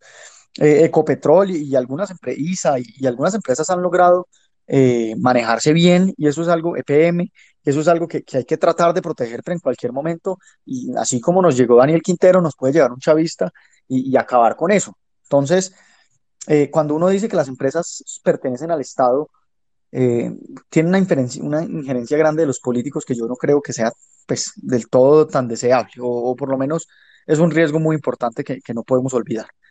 Eh, cuando las personas son literalmente dueñas de una parte eh, de las empresas, que una empresa tiene acciones, yo creo que ahí sí cambia un poco la, el panorama. Eh, pero en eso tengo un par de dudas, un par de, de inquietudes, un par de, sal, de, de, salvaciones de voto. Uno, eso ya se hace en Colombia. Eh, por definición, de nuevo, esta no es mi opinión. Yo he hecho muchas opiniones aquí que son debatibles. En, que son, en los fondos de pensión, claro. Correcto. Yo, a, hay muchas opiniones que yo he hecho aquí que son debatibles, para algunos falsas, para algunos eh, absurdas, lo que sea, y eso es legítimo. Pero, pero es un hecho, no es, no es una opinión, es un hecho que a la gran mayoría, estamos hablando de más del 90% de los colombianos, le conviene más un fondo privado que un fondo público. Eh, es decir, en la mayoría de las veces los incentivos ya están para que la gente sea dueña de empresas. Los fondos de inversiones se invierten en empresas como, como Ecopetrol, como Apple, como Google, eh, invierten en fondos diversificados en el exterior, adentro. Es decir, son empresas eh, o, invierten en empresas supremamente sólidas. Ahora, ¿la gente sabe eso? Yo no creo. Yo no creo. Es más, eh, voy a tirar una puya sin mencionar quién lo hace. los mismos centros de pensamiento siguen con la misma pendejada de, cobrarle más impuestos a las empresas grandes que a las empresas pequeñas. Entre otras, el gobierno también lo hizo, como si eso fuese redistributivo. No lo es. No lo es. La persona pobre que recibe dividendos o, o que recibe ganancias por aumento de precio de la acción de Ecopetrol, eh, le están cobrando más impuestos eh, a, a, esa persona para, para, mm, como por qué, como por qué creemos que eso es redistributivo. No lo es. No lo es y, y yo creo pues que, que, que, obviamente eso pues es parte culpa de nosotros los economistas, pero, pero mucha otra gente también eh, obviamente la gente no tiene eso en la cabeza y en el debate público no está, venga, protejamos las empresas porque de ahí viene nuestro ahorro personal o, o venga, no quememos la planta de, esta empresa multimillonaria porque, porque de ahí viene plata, mi plata pensional. Yo creo que eso no se ha interiorizado en la población, pero tampoco culparía a la población porque es que ni los expertos mismos han sido claros en eso. Es decir, esa propuesta eh, en, ese, error han caído muchos y, y ese es empezar que las empresas tienen, tienen dueño. Tan es así que el, la misma, el mismo centro de pensamiento, y no es el único, el mismo centro de pensamiento en una reforma, por ejemplo, la 2018-2019, que le aumentaba los impuestos a las personas ricas, pero se los bajaba a las empresas, decía que era, una, que era una reforma que le aumentaba los beneficios a los ricos. Las empresas, y esto no lo digo yo, lo dice Humberto de la Calle, lo dice Navarro Wolf, esto pues no es una, no es una propaganda ni libertaria ni de derecha. Las empresas no son ni ricas ni pobres. Las empresas son organizaciones que se juntan para generar valor, prosperidad para todos. Eh, yo creo que, que, sí, efectivamente, darle participación a las personas, sobre todo a las personas de clase media y a las personas más pobres, hacerlas partícipes de las ganancias de las empresas, de las ganancias de los bancos, de las ganancias de todo el mundo, yo creo que eso nos alinea mucho los incentivos como sociedad. Eh, vamos avanzados en eso, pero no es suficiente. No, no lo hemos logrado del todo. Eh, hay unas consideraciones que no, que no voy a tocar, pero que sí quería señalar, y es que eh, el gobierno corporativo es importante, por ahí veo a gente que, que trabaja en eso y, y, lo sabe de manera muy clara. En Colombia debemos avanzar un poco mejor, eh, hacer las cosas un poco mejor con los accionistas minoritarios, eh, que, que, una empresa grande que tiene las acciones, que tiene la mayoría de las acciones de una empresa no pueda pasar por encima de los que tienen una, un par de acciones. Eso pues vamos bien, vamos mil veces mejor que hace unos años, pero eso toca que seguirlo mejorando. Pero, pero efectivamente, yo creo que un país de propietarios donde todo el mundo se beneficia de las ganancias de las empresas y, y no son ganancias de ellos, sino ganancias mías que yo veo en mi celular, que yo consulto en mi extracto, yo creo que eso sí alinea mucho los incentivos y, y, y, yo no soy muy fanático y no uso con mucha frecuencia la palabra contrato social, pero eso yo creo que sí nos pondría en un plano y una conversación democrática y política muy distinta, en la cual sí, los que pagan, los que, los que ganan, ganan más o, o, ganamos un poco más del promedio, pagamos más efectivamente, pero las empresas dejamos y promovemos que creen valor, que ganen plata, muchísima plata ojalá, eh, porque al final eso pues, nos beneficia a todos indirectamente, como lo hacen en este momento, pero también nos van a llegar, si tenemos ese país de propietarios, a beneficiar directamente. Yo creo que esos incentivos eh, se alinean muy bien de esa forma, pero repito, no es suficiente, nos falta poco educación financiera, un poco mejor, tener un, mercado de capitales un poco mejor, un sistema pensional un poco más fuerte y sobre todo un poco más de responsabilidad eh, de, parte de nuestros políticos. Eso eh, siempre es importante, pero de nuevo, la, educación financiera eh, sí depende en una buena parte de nosotros, de las empresas, de los individuos, de las personas pues que tenemos algún espacio en mi opinión y, yo creo pues que, todos tenemos alguna posibilidad de mejorar un poco eso. Así logramos de nuevo tener una sociedad en la que las ganancias que, que obtienen las empresas que, han mantenido los, los, los impuestos, que han mantenido los puestos de trabajo, que han mantenido eh, las ganancias que han permitido que muchísima gente se pensione, pues será un poco más evidente y cambiará mucho la conversación que tengamos. A ver si por fin, por fin logramos ponernos de acuerdo, como decía Álvaro Gómez, por lo menos en lo fundamental. Ya miraremos el resto.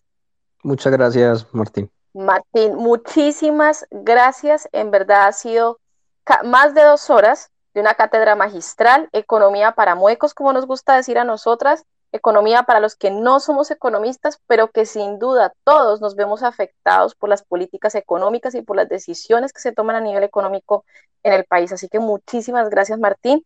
Muchísimas gracias a todos nuestros oyentes por haber estado, habernos acompañado durante estas dos horas. Eh, un honor para mí haber eh, conversado contigo, Martín. Les comento que Vane va a abrir el After Space, como siempre, para que continúen por allá la charla, para que continúen por allá la conversación. Un saludo para todos. Muchísimas gracias de nuevo por haberse conectado. Lau.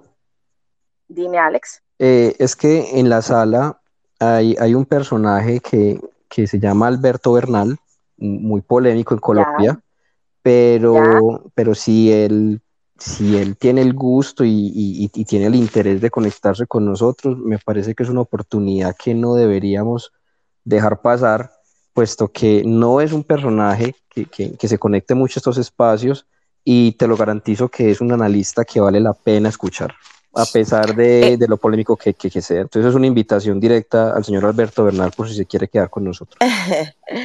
bueno, Alberto, muchas gracias por haberte conectado. Vale, dale, adelante. Bueno, bueno, ya vamos a cerrar. Martín, de verdad, muchísimas gracias. Voy a abrir el space porque la tiene también que cerrar y no está viendo quiénes están pidiendo la palabra. Entonces, la idea es que podamos, eh, en mi podamos acceder. Exactamente.